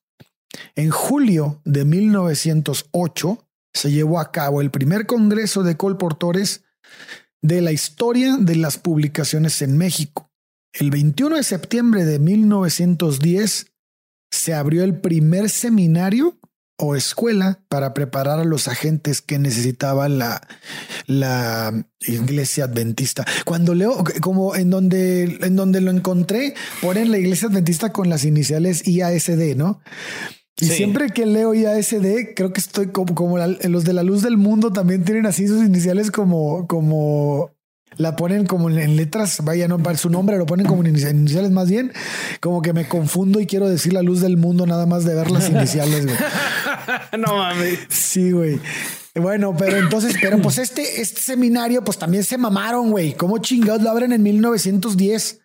Pues obviamente la pinche revolución mexicana y los disturbios en el, país hizo que el, el, seminario no valiera madre y pues no, no pudo chambear. Y esos años fueron muy difíciles para ellos y se tuvo que cerrar, ¿no? El, seminario y, la compañía de las publicaciones también de los libros y se, empiezan a imprimir en Panamá. Allá la revista El Mensajero de la Verdad se convierte en Señales de los Tiempos y después pasó a ser El Centinela y Heraldo de la Salud. La actual revista El Centinela. En 1921, la misión que, Perdón, seguramente en Heraldo de la Salud eh, se publicaban citas hermosas de Ellen G. de White como Nuestro Padre Celestial envió con amor la luz de la reforma pro salud para preservarnos contra los males de la complacencia desenfrenada del apetito. O otra, otra cita sobre la salud también, que decía que hay que evitar los alimentos de origen animal y comer granos, verduras y frutas como parte de la dieta, pero no solo eso, sino que no hay que usar pelucas, todo en la misma cita, porque el ah, cabello artificial y las almohadillas que cubren la base del cerebro calientan y excitan los nervios espinales que se centran en el cerebro, y en consecuencia muchas mujeres pierden la razón y se vuelven completamente locas al seguir esa moda deformante. Nada, algunos apuntes de las ideas de salud de los adventistas. Y Habría que probar a ver si es cierto, ¿no? Que, Puede ser, yo podría usar peluca. Sí, sin pedos. Te ponemos peluca y vemos qué le pasa a tu líbido. Exacto, exacto. Ok. Perdón la interrupción, Alejandro, me parece importante. Bueno, pues en 1921 la misión mexicana se organizó en tres distritos, noreste, central y sur, con cinco iglesias organizadas y varios grupos en cada una. En total había 278 miembros en una población de 15 millones y medio de mexicanos. Al año siguiente se aumentaron otros tres distritos, que va a ser el de Occidente, Central Norte y Suroeste. En 1923, la misión mexicana deja de depender de la Asociación General en Estados Unidos y pasa a la categoría de unión. En la Ciudad de México quedaron ubicadas las sedes de tres uniones. La Unión Centroamericana, la Unión Azteca, que se organizó con, un, con cuatro misiones en cinco países, y la Misión Mexicana para toda la República. En 1925 fue ¿La Unión Azteca tiene algo que ver con el Banco Azteca o son dos cosas nefastas separadas? yo, creo que son separadas. Espero, cabrón. Sí, bueno. Este, no nos va a auspiciar el Banco Azteca. No, nunca, no me parece que es algo que no va a suceder. No va a pasar. Tampoco lo estábamos buscando, ¿eh? No, no, no. En 1900, ¿qué, qué, güey? ¿Qué, qué, güey? No, pensé que ibas a decir que morían mineros en un accidente de una mina ocurrido en una mina, pero... No, no, no. En 1925, en un accidente de avión, se cae un avión. no es cierto, No. Fue, fue trágico para la misión adventista, pues la única iglesia organizada que había en la Ciudad de México se tuvo que desorganizar, carnal. Porque. ¿Por qué? Pues porque se empezaron a revelar unos güeyes, pero nadie explica qué chingados pasó. O sea, nada más dice como que hubo una cisma, un pinche desmadre ahí y se separaron y este, y pues se fueron a formar su culto, que tampoco dicen cuál fue. Pero dis, pero, pero lo que sí vi es que eh, la, la iglesia adventista generó muchísimos cultos, güey. Pero un, un chingo. O sea que había que, había que darles una vuelta a ver qué, qué están haciendo, porque probablemente estén haciendo esas otras cosas mañosas como esta. Y seguramente hay otro capítulo. Seguramente. seguramente. Pero bueno, en 1926 se crea una sola unión en la República Mexicana con el nombre de la Unión Mexicana, que comprendía seis misiones: Central, Golfo, Lago, Sonora, Tehuantepec y Yucatán.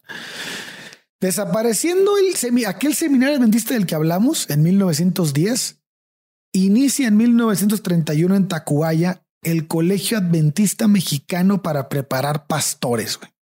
Mira. Sí. En 1933 se ordenan los primeros siete pastores mexicanos y estos es muy paradójico porque son pastores. Voy a decir el peor chiste en mi historia en Herejes el podcast. Les aviso. ¿Están, ¿Están listos? Uy, ya, ya, creo que ya sé para dónde Son pastores que no pueden comer pastor. Un minuto de silencio. Pon, un grillito ahí, Isaac, por favor. Qué bueno que lo advertí. Me gusta haberlo advertido. Te ruego que pongas un pinche grillo. A ver, alguien, ¿quién eres y qué, qué le hiciste a Vasco? Porque pero, no... no, porque en general, y Alejandro puede dar evidencia de esto de sus años del seminario, los pastores se comen otros pastores.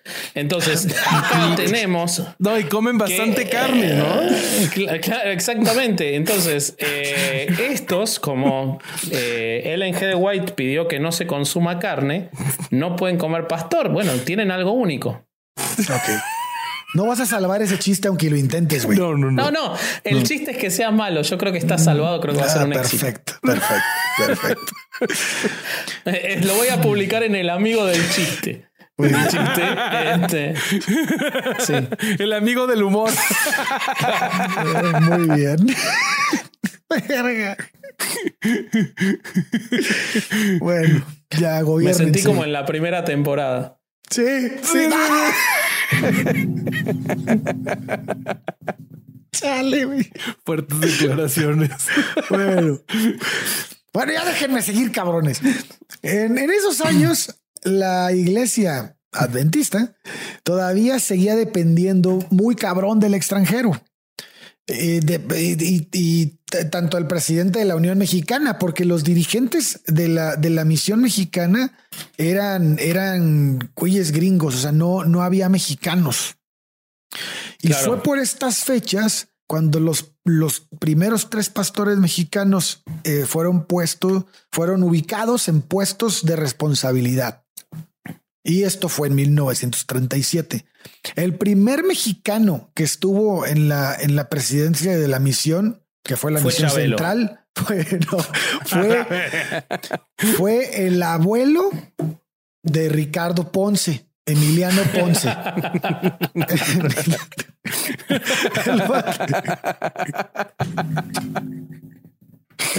Ahora sí nos van a demandar. si no había agarrado valor todavía con eso. con esto, cabrón. Y eso fue en 1935. Así que sí pudo haber sido el abuelo, güey. Imposible porque no comía carne, así que no puede ser. Ah, sí es cierto. ¿Y qué tal si la, educación de Ricardo fue tanto no comer carne que al final se destrampó? Ah, ojo, eh. Atención, atención ahí. Atención psicólogos. Puede ser. sí. Bueno, el Colegio Adventista Mexicano cambió después su nombre por el de Escuela Agrícola y de Salud. Y en 1935 la trasladaron a Laredo, Texas. Y en 1936 a McAllen, Texas. O sea, muy cerquita de Reynosa. Saludos a la raza de Reynosa. Saludos. Eh, en la década de 1940 a 1950, la iglesia experimentó un avance muy cabrón, sobre todo en lo que respecta a sus labores educativas y sanitarias. En el 42 había en el país ya 104 iglesias con 5.342 miembros bautizados en las cuatro misiones que existían en Central, Golfo, Pacífico, Tehuantepec. Y bueno, en ese mismo año se fundó en Montemorelos, Nuevo León, la Escuela Agrícola e Industrial Mexicana, que después se transformaría en la universidad. En 1946 se fundó el Hospital y Sanatorio de Montemorelos. En 1948 se inició la Escuela Agrícola e Industrial del Pacífico, hoy el Colegio del Pacífico, y la Escuela Agrícola e Industrial del Sureste, hoy el Colegio Lindavista. En 1948, sí, güey. En 1948 se reorganizaron los territorios de las seis misiones y la organización se permaneció así hasta 1974. En 1960, para una población total del país de 30 millones y medio, los adventistas del séptimo día eran ya 21.750 repartidos en 185 iglesias. La proporción era de un adventista por cada 1406 habitantes. Oye, si, hacemos una comparativa con las con, los que les los números que les di al principio, el crecimiento está cabrón, güey. Sí. No, es que el crecimiento es impresionante. en todo el mundo, güey. Sí. En todo el mundo. Sí. No, que es una iglesia muy exitosa, teniendo en cuenta que está parada sobre bases eh, muy, muy livianitas, ¿no? O sea, no, livianitas en cuanto a que no sean peligrosas, pero realmente, o sea, si vos ves la base de sustentación, es una Biblia adulterada con una idea de que algunos van a llegar, pero que no es claro, con determinadas reglas este, alimentarias que son super arbitrarias. O sea, es, es una. Mm, sí, totalmente. Uno la piensa porque hay otras, no sé, siempre caemos en los mormones, ¿no? Que te prometen tu propio planeta. Pero este está, está fundamentado por cosas muy livianitas para el éxito que tiene. Hay algo que a mí por lo menos se me escapa de dónde está el éxito que han tenido estos tipos, porque realmente el crecimiento es enorme, enorme, es mucho más grande. A ver. Yo te puedo decir, bueno, yo, bueno, no, no te puedo decir, yo, lo que yo pienso de por qué, está, por qué es el éxito, para mí es su organización. La organización, interna que tienen es sumamente elaborada. Es una puta empresa. Güey. Está muy bien hecha. Si quieres te cuento, les cuento tantito. No me voy a extender, no me quiero extender tanto, pero la, yo, antes, antes de que cuentes quiero algunos apuntecitos para, para ver, cómo eh, la, cita del principio y lo ato a lo que vos vas a decir, ¿no? La organización que logra superar cosas que uno diría cómo puede ser, pero algunas de las visiones de Ellen White eh, que están en la base de esta iglesia y que creció como creció, como va a explicar Alejandro ahora, era, por ejemplo, que ella había tenido visiones de que los planetas que rodean a la Tierra estaban, eh, perdón, que rodean al Sol junto con la Tierra, son parte del sistema solar, estaban llenos de habitantes, que Inglaterra iba a humillar a los estados del norte durante la guerra de secesión de los Estados Unidos, que eh, los determinadas eh, razas o etnias humanas son cruzas de hombres con animales, o sea, decía cualquier cosa. Y todo eso está... no me digas ya se había muerto. Porque ya sospecho cuáles. Y ya se había... Sí, era profundamente racista, por supuesto. Pero ya se había muerto hacía años, sus escrituras seguían y todo esto que va a contar Ale del crecimiento está fundado en esas estupideces. Perdón, adelante. Sí, sí, totalmente. Pero mira, lo que te voy a contar yo es la organización interna en México, pero yo, pero no mames, yo creo que se la copiaron de Estados Unidos. O sea, estaban aquí metidos todos, ¿no? Este, la iglesia adventista era administrada por medio de una representación democrática que combinaba elementos jerárquicos y presbiterianos. La iglesia local es el nivel fundamental de la estructura de la organización y es la cara pública de la iglesia. Y cada adventista bautizado es miembro de una iglesia local y tiene poder de voto dentro de la iglesia. Hay varios cargos eclesiásticos dentro de, una iglesia local, incluyendo los cargos ordenados de pastor, anciano, diácono, al igual que secretario y tesorero. Por encima de la iglesia local se encuentra la asociación, misión o campo local. La asociación es la dueña de los terrenos y propiedades de la iglesia y organiza la distribución de ofrendas y pagos de los pastores. O sea, es la que paga la raya. Güey. Y luego es también la responsable de la elección y ordenación del personal ministerial y la que los distribuye en sus puestos de trabajo. Por encima de la asociación local se encuentra la unión de asociaciones, que involucra varias asociaciones dentro de un área establecida. El nivel más alto del gobierno dentro de la estructura eclesiástica, como lo dijimos hace rato, es la Asociación General de los Adventistas del Séptimo Día que consiste en 13 divisiones, cada una de las cuales está asignada a varias regiones geográficas. La Asociación General es la autoridad de la Iglesia y tiene la palabra final en temas de conjetura y de administración. La Asociación General es encabezada por un presidente, cargo ocupado en eh, que ocupaba en 2007 cuando se escribió este este trabajo por Jan Paulsen. Y bueno, las oficinas centrales de la Asociación General se encontraban en Silver Springs, Maryland, en Estados Unidos, obviamente. Y bueno, la estructura organizacional de la escuela, de la escuela, de la Iglesia Adventista en la República Mexicana cambiaba un poco, pero pues ahorita vamos a ver qué, qué tan poquito cambiaba. Se divide en cuatro entidades: la Unión Norte, la Unión Sur, la Unión Interoceánica, las ediciones de enfoque. Esas cuatro, eh, a su vez, se dividen en varias secciones. No voy a mencionar todas, pero hay mm, alrededor de 50, güey. son, un montón. así, así, así. Entre, te voy a leer tres, güey. Mira, hay una que se llama la sección del noreste que comprende los estados de Nuevo León y Coahuila, de Coahuila al oriente del meridiano 102. Hay otra que se llama Misión Olmeca. Hay otra que se llama eh, sección, sección Soconusco, sección Mayalab. Secciones hay como 15, güey, que es la Unión del Sur. No, no, es una.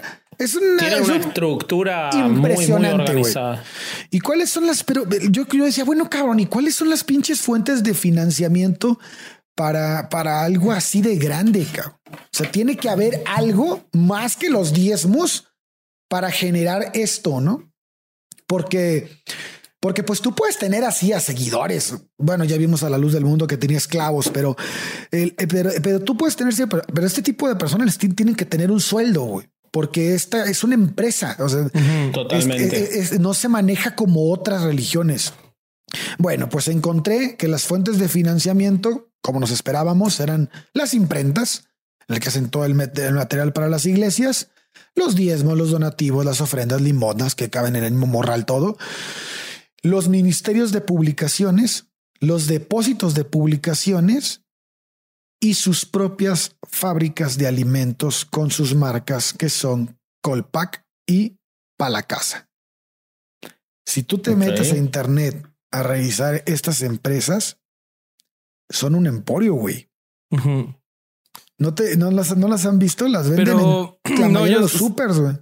Sí, pero además yo encontré que hay prácticas muy comunes en las que a los mm, miembros de la iglesia se les pide que contribuyan con sumas importantes de dinero a las empresas y en muchas ocasiones luego truenan las empresas y resultan ser una, una estafa total. Hay un caso muy famoso que es el caso Davenport. Bueno, entonces, en buscando estas fuentes de financiamiento, este, me di cuenta que, que tienen, que tienen un emporio, no nada más en las empresas, este, en, las empresas de alimentos que, nombramos, en todo lo que son, ¿no? Son, son una, una estructura muy compleja, muy interesante. Está, es para mí es motivo de estudio, está, más, más profundo toda la organización que tienen, porque porque es una secta que no nada más, como que me parece que no nada más te da ese mensaje de alivio, sino que te da la oportunidad de formar parte de una corporación. Claro. Y eso es distinto. O sea, entiendo por qué ha crecido tanto. O sea, tiene una visión muy distinta. Al menos eso es lo que tiene una visión que te, es como un all inclusive la iglesia. Ándale, ándale. Sí, a la vez que no te aleja de la sociedad, pero te, va metiendo todo eso en el cual tenés conveniencias terrenales para estar adentro. Además, además de todas las ventajas este, de las visiones de, de compartir las visiones de LNG Tenés toda una cobertura terrenal. y me imagino que son impecables, ¿no? Nunca debe haber pasado nada malo con ellos. ¿Podemos terminamos el episodio? Sí, este fue otro domingo de no ir a misa y escuchar no, herejes el podcast. No, no, este, ya me ah, arrepentí y encontré algo. pues justo es lo que platicábamos antes del episodio. Y a quien le haya interesado el tema se va a dar cuenta de que encontrar eh, los casos y escándalos que tiene la iglesia de Adventista del séptimo día es que encontrar los trapitos sucios está muy difícil, güey, porque buscas así, pones en Google eh, Iglesia Adventista, escándalo, y salen un chingo de artículos de sus propias páginas. O pones este, iglesia adventista, abuso sexual y lo mismo así de no, aquí estamos súper en contra de eso, eh, pero así como tres, cuatro páginas de Google de eso. Pero no pasa nada, amigos, porque ¿qué creen? Eh, en esta ocasión nos vamos a apoyar de quien nunca pensamos apoyarnos, de la Iglesia Católica. ¿Por qué creen? Esos son los denunciantes. Exactamente. Qué poca madre. Si te metes a catholic.net, encuentras este un, un, artículo bastante extenso sobre todas las denuncias que le hace la Iglesia Católica a los adventistas. Y yo me imagino el meme de Spider-Man donde todos están señalando. Entonces, les me, imagino, me imagino la iglesia católica así de si me voy yo, nos vamos todos, sí, sí, cabrones. Sí, claro. Exactamente así es, güey. Pues mira, este, las denuncias comienzan con que hay una apelación eh, bastante importante a la implementación de actividades masivas bajo las que se esconde la propaganda del grupo con el propósito de captar adeptos. O sea, lo que hacen es utilizar cualquier tipo de excusa para hacer eventos grandes y una de las que eh, hacen más seguido son cursos para dejar de fumar en cinco días. Wow. Entonces, en okay. esos cursos... ¿Fumar qué? ¿Cómo, cómo? ¿Fumar qué? Eh, tabaco. Ah. No, no sé si tengan de marihuana pero yo. Decir poco, güey. Piedra, ¿no? Metanfetaminas. No, este, hasta donde entiendo, tabaco, ellos te lo solucionan en cinco días. El problema es que eh, mucha gente reporta que el curso termina en un discurso religioso que es para captarte a, ah, a la secta. Mira, Sí, sí, o sea, uno nunca lo vería venir que se use una conferencia de varios días en donde te restringen los horarios, el alimento, la temperatura. Para, para captarte los genitales. Digo, para. me, perdón, se me fui, me fui, güey. Lo perdón. dirás de broma, lo dirás de broma, pero para allá vamos. Luego, no mames. Este, lo que pasa también en, en, dentro de la iglesia adventista es que existe la explotación financiera. O sea, una persona tiene que cumplir con sus diezmos, pero además pasa lo que comentaba hace un ratito, de que tienes que estar eh, contribuyendo y los pastores te... Mm, eh, ¿Cómo se dice? Te, animan a, invertir en las empresas que pues tienen además por el consumo de los mismos eh, miembros de la iglesia una utilidad. Entonces okay. muchas veces estas empresas truenan. Lo, ya no lo voy a contar aquí para que no se haga más largo el capítulo, pero vayan a leer sobre el escándalo Davenport, que ahí fue una empresa que, donde fueron invitados a depositar su dinero y tronó terrible. Eh, mm. a, justo a, a, la gente que, que, critica a la iglesia adventista denuncia que hay un patrimonio institucional de alrededor de eh, 5.500 millones de dólares. Wow. Imagínate, güey, wow. 5500 millones de dólares. Es, es, es ridículo. Eh, Mames. Existe una permanente creación de organismos y publicaciones paralelas que dicen no estar vinculados con la iglesia adventista y que defienden a la secta de ataques externos. O sea, lo que ustedes contaron que sucedió, que desde el principio la iglesia estaba creando publicaciones y este imprentas se mantiene hoy en día y tienen sitios de noticias, este, sitios que en teoría deberían de informar, pues en realidad no lo hacen y solo los defienden. Son propagandísticos. Uh -huh. Un ejemplo que yo encontré es la eh, revista Conciencia y Libertad, eh, que depende de una, una asociación para la defensa de la libertad religiosa, que en realidad es parte de, de este organismo adventista. Eh, ok.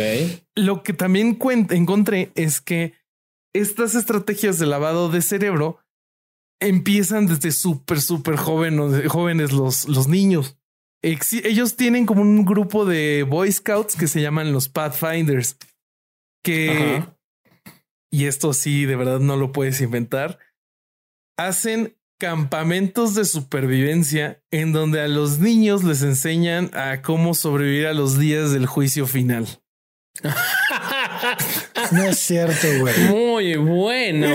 No, pero No ese, mames, ya no ese es es un campamento al que yo iría. Está buenísimo. No, no, no. Bueno, mira, es para niños y si hubiera sido un niño no te hubiera gustado ir. Porque ¿Por qué? A ver, contame cómo es el Encontré- campamento. Y, y ven que esta- les, como les estaba, les estaba contando, es difícil encontrar los casos porque de verdad pones campamentos de supervivencia, Pathfinders, escándalos, no sale nada. Entonces tuve que rascarle al internet hasta que encontré un despacho de abogados que se llama Dumas Von. Y este despacho ha defendido a algunas de las víctimas de abuso sexual de, de los adventistas. Entonces ellos publican que ellos saben que eh, Advent- Adventist Risk Management es la compañía oficial que asegura a la, a la iglesia y que ellos han manejado alrededor de 500 casos de abuso sexual infantil. Entonces no es, no es una información que la iglesia tenga pública y que no está pública, sino que ellos de, de O estar sea, tienen su propia compañía de seguros que paga las indemnizaciones para que no llegue a juicio y Sí. entonces no se haga público. Sí, sí, sí, sí, sí. Y Qué es- bien organizados están. Están Tienes razón, muy Alejandro. cabrones. está de terror, o sea, está de, o sea, esto es para una película de terror. Eh, y tienen este un problema de, de abuso O sexual. sea que el Pathfinder lo terminan encontrando el camino, pero los, este, los entrenadores son los que encuentran el camino. el camino hacia la Es el, pederastia. este- el Brown Pathfinder. Está bien. Qué fuerte, güey. No mames. Ay, es qué que- horrible. Yo iba para otro lado. Yo iba, este, yo iba a, a decir que era el camino hacia la pederastia impune. No, bueno, también, eh, si te pones serio, sí, lo mío era un chiste espantoso nada más. Si te pones serio. Luego, eh, como también estuvimos platicando, ellos tienen una red gigantesca de escuelas y muchas de esas escuelas son eh, escuelas tipo internado. Entonces, en estas escuelas pasa mucho que los niños están aislados eh, y es- en estas condiciones de aislamiento hay adultos que aprovechan de las circunstancias y abusan de los niños. Eh, y luego lo que pasa con esto de los, los niños, este, los Se dan cuenta que hablamos de tanto, se dan cuenta que hablamos de tanto abuso de niños capítulo tras capítulo que ya lo decimos como si estuviéramos hablando de fútbol, ¿no? Es horrible lo que nos Uy, pasa. este padre trae No, unas o sea, estadísticas. O sea, estás contando, claro, estás contando abuso de niños y ya ni Alejandro ni yo, o sea, como que obviamente nos horrorizamos, pero como por dentro, como que ya pasa de largo porque ya venimos. Ya Es que esperable, por dentro. Ya es, como, es como ya cuando vas a escuchar. dentro, sí. Es como cuando vas a escuchar a, a un comediante hacer su stand-up y tiene seis años con el mismo libreto, güey. O sea, Sí. ya. Sí. Sí, sí, sí. Ok. sí. Sí, O sea que la, Eh, la- la violación dentro de instituciones religiosas es algo viejo, ya Es está, un- ya está sí. este, muy, muy repetido, decís vos. O sea, está de la verga, todos sabemos que está de la verga, pero ya no te sorprende, güey. Sí. ok, perfecto, perfecto. Eh, lo, lo que ha pasado con estos casos de abusos sexuales en la iglesia adventista del séptimo día es que pasa lo que en todas las instituciones religiosas cuando los descubren haciendo lo que ya sabemos que hacen, reaccionan mal. Y eh, el de este despacho de, de abogados nos cuenta que eh, las minimizan, las niegan o las encubren. Por ejemplo, en Oregon, eh, una iglesia adventista seleccionó a un, una persona convicta que fue convicta por eh, abuso sexual a menores que se llamaba Leslie Bovey. Leslie, pero era hombre. Y, Leslie Bobby. eh, Bovey, o sea, B O Ah, ok. Ah, V más- doble nada más E. lo pronunció diferente, güey, para despistarnos. Ah, Bobby. es Leslie Bobby. Pero era Leslie Bobby. Sí. Adelante, Leslie Bobby. Seguí con Leslie. Bueno, pues lo seleccionaron y lo pusieron a cargo de un grupo de Pathfinders, o sea, de los niños. Y pues Ajá. de eso hay una, una demanda de 13 millones de dólares.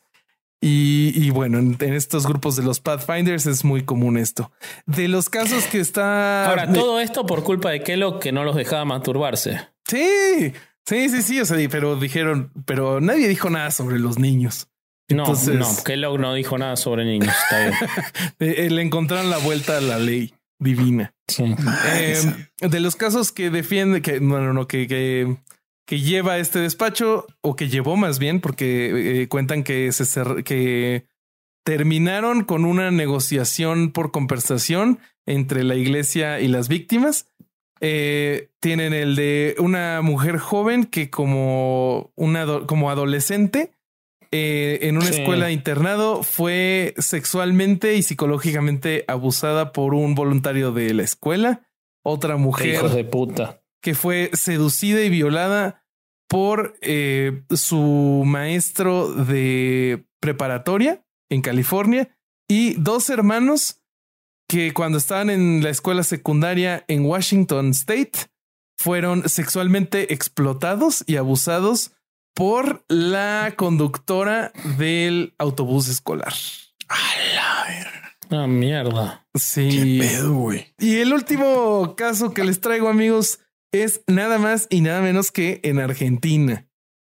En 2017. Imposible. No, sí. yo tengo datos de Argentina. El crecimiento de esta religión en Argentina está cabrón, güey. Pero conocen el si, caso. Si hablamos de eso, nos vamos a dormir a las 3 de la mañana. Lo, lo voy a contar rapidísimo. En, en, Argentina se descubrió que eh, la iglesia mandó desde Estados Unidos eh, un cargamento bastante grande de lo que ellos decían que eran insumos para la universidad adventista. Entonces, okay que se supone que eran insumos médicos como jeringas, eh, como catéteres, pero ¿qué creen? ¿Qué? Adentro de las cajas no había, o sea, sí estaba algo de este equipo, pues es médico, pero adentro habían pantallas, ah. laptops, iPhones, computadoras iMacs. Había una Qué impresora. los adventistas contrabandistas, sí, espectacular. Sí, sí. Y, y, hasta había una consola de sonido profesional Yamaha valuada en 30 mil dólares.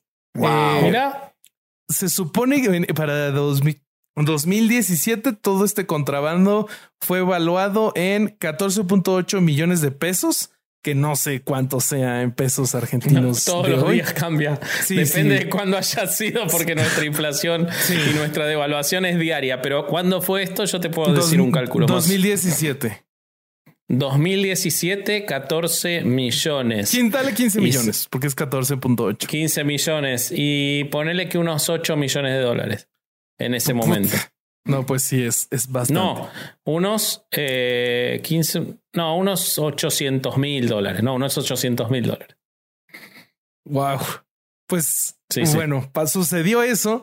El, ese cargamento lo detuvieron en la aduana e intervinieron el, los teléfonos de algunos de los líderes, incluido el de una persona que se llama De Sousa Matías, eh, entonces él recibió una comunicación de, de, una mujer que le dijo, pastor, ¿no habrá alguna algún político influyente con el que se pueda hablar?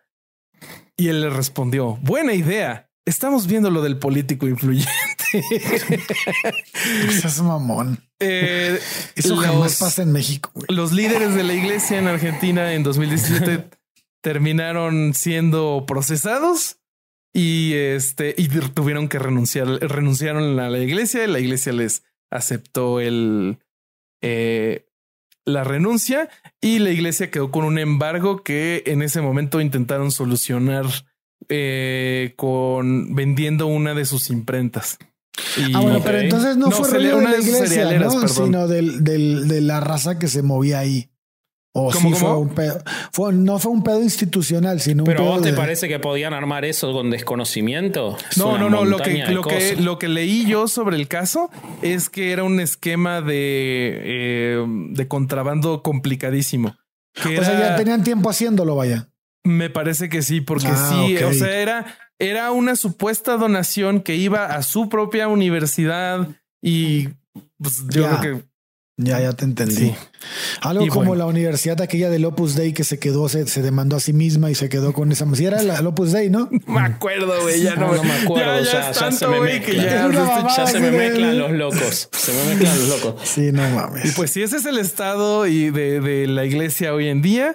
Vos sabés que acá en este, Argentina son dueños de una de las empresas más grandes de cereales. Esa es la, Eh, esa es la que intentaron. que intentaron, no sé si vender o qué, para resolver el embargo que les provocó sí, este. Sí, sí, sí, acá ¿Cómo se llama, Vasco? Granix. Granix. Ok. Sí, o Granix es el producto principal. ¿Cómo ven? No, este, me encanta. Son los Ah, queremos decir Me queda un que chingo de dejamos el información. güey. 80% fuera, ¿eh? Hay para los adventistas para hacer seis episodios. Cada una de las visiones de Ellen, cada crecimiento. O sea, hay de todo de esta gente. Solamente Es queríamos cumplir en contar. Debemos estar como en dos horas, ¿no, Roberto? Yo creo que Eh, sí. más o menos, un poquito menos, pero eso que acabas de decir, yo creo que es algo que eh, el corsario dice muy, muy seguido. ¿Qué Que les, que les dejamos el, el, el, El una 80% pizca, fuera. una pizca. Ay, qué estúpido.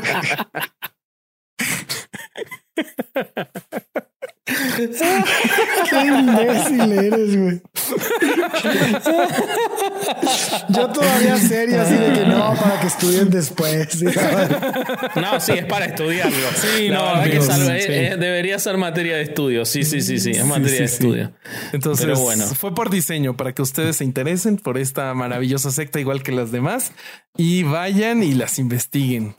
Eh, ¿Qué más? ¿Qué más? ¿Qué, qué- qué- quisieran dejar alguna conclusión?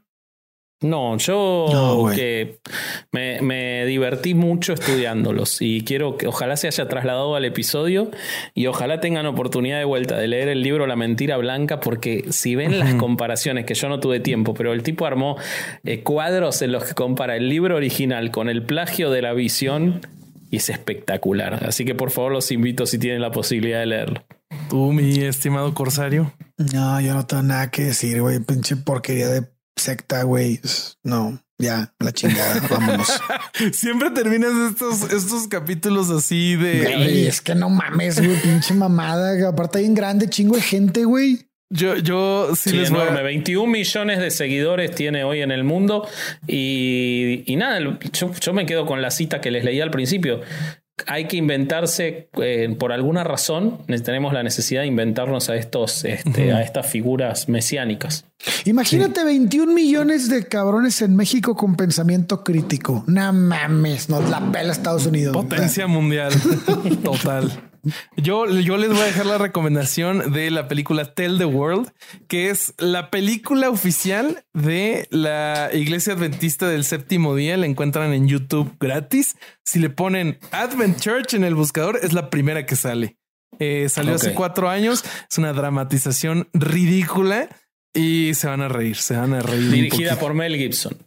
Parece, o sea, lo dirás de broma, pero parece. Yo le quiero dar gracias antes de irme a, Adiós. a- a Iker por regalarme este libro que empecé a leer hoy, que está en japonés. ¿Cómo Yo no está sé tu japonés? Yo no sé cómo putas piensas Iker que voy a leer esta madre, pero bueno, muchas gracias. Yo, yo, bombón. Yo le quiero agradecer a Luis Conde que me regaló esta gorra que dice Stay Metal, Stay Fucking Metal. Acá tiene su 666. Este está bien chida, güey. Tiene un montón de diseños de, de ropa eh, bien metaleros. Entonces búsquenlos en Instagram. Sí, Este, está muy lo vamos a poner en la descripción.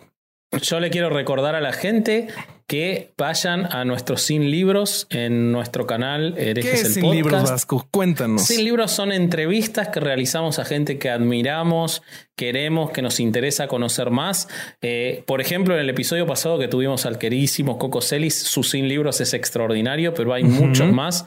Así que los invito a que revisen ese contenido, ya que van a ver la entrevista a Miguel Alcubierre, que está también en el canal Herejes el Podcast. Pueden ir a, a- a revisar nuestros Sin libros. Así que Sí, sí, yo quería no dejar de recordarles eso, que nos sigan en todas nuestras redes, que las pueden buscar y que están en la descripción, que le den a la campanita, que pongan que les gusta y que se suscriban y que hagan todo lo que hay que hacer en el canal de Chavos Banda y en el canal de Herejes el Podcast. Y si no les gusta, pónganos en los comentarios por qué no les gusta. Discutan con la raza este, y a ver qué pasa. Exacto. Muy Creo bien. que- Oigan, yo quiero, Mm. yo, yo tengo pendiente. Ya, ¿Se pa- ya había acuerdan- pasado tu turno, güey. ¿Qué ¿Se pedo? acuerdan que perdí mi celular? Bueno, que se me ahogó. se me Ajá. perdido unos mensajes que me habían mandado. Y este, y yo quiero mandar eh, saludos a Carla de la Vega, que es una fan que nos escucha y nos escribe mucho. Y a la persona que le enseñó herejes, que es Isadi Farías. un saludo a las dos y les mandamos un abrazo enorme y muchas gracias por escucharnos y apoyarnos y, por escribirnos y qué chingón. Eso. Muchas gracias. Bueno, pues creo que ya no queda nada más que agregar, amigos. Pues no. este fue otro domingo de no ir a misa y escuchar Herejes el podcast. Venga, austero.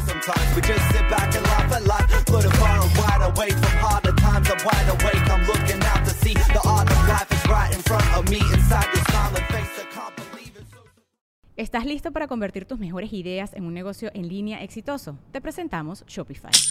Tal vez no lo sabías, pero nuestro podcast More Than Mamis es un negocio y lo empezamos por supuesto para desahogarnos y hablar sobre la maternidad, no para convertirnos en expertas de ventas y del e-commerce. Así que sí, necesitábamos ayuda para vender nuestro merch y poner en marcha nuestra tienda. ¿Y cómo suena con Shopify? Llegó otra venta. Shopify es la plataforma de comercio que está revolucionando millones de negocios en todo el mundo. Ya seas un emprendedor desde tu casa o desde donde sea, Shopify es la única herramienta que necesitas para iniciar, administrar y hacer crecer tu negocio sin dificultades. Con Shopify puedo gestionar pedidos, envíos y pagos desde cualquier lugar, brindándote toda la información y estadísticas de tus ventas al detalle. Regístrate para un periodo de prueba con tan solo un dólar al mes en shopify.com barra sonoro, todo en Ve a shopify.com barra sonoro para llevar tu negocio al siguiente nivel. Shopify.com barra sonoro.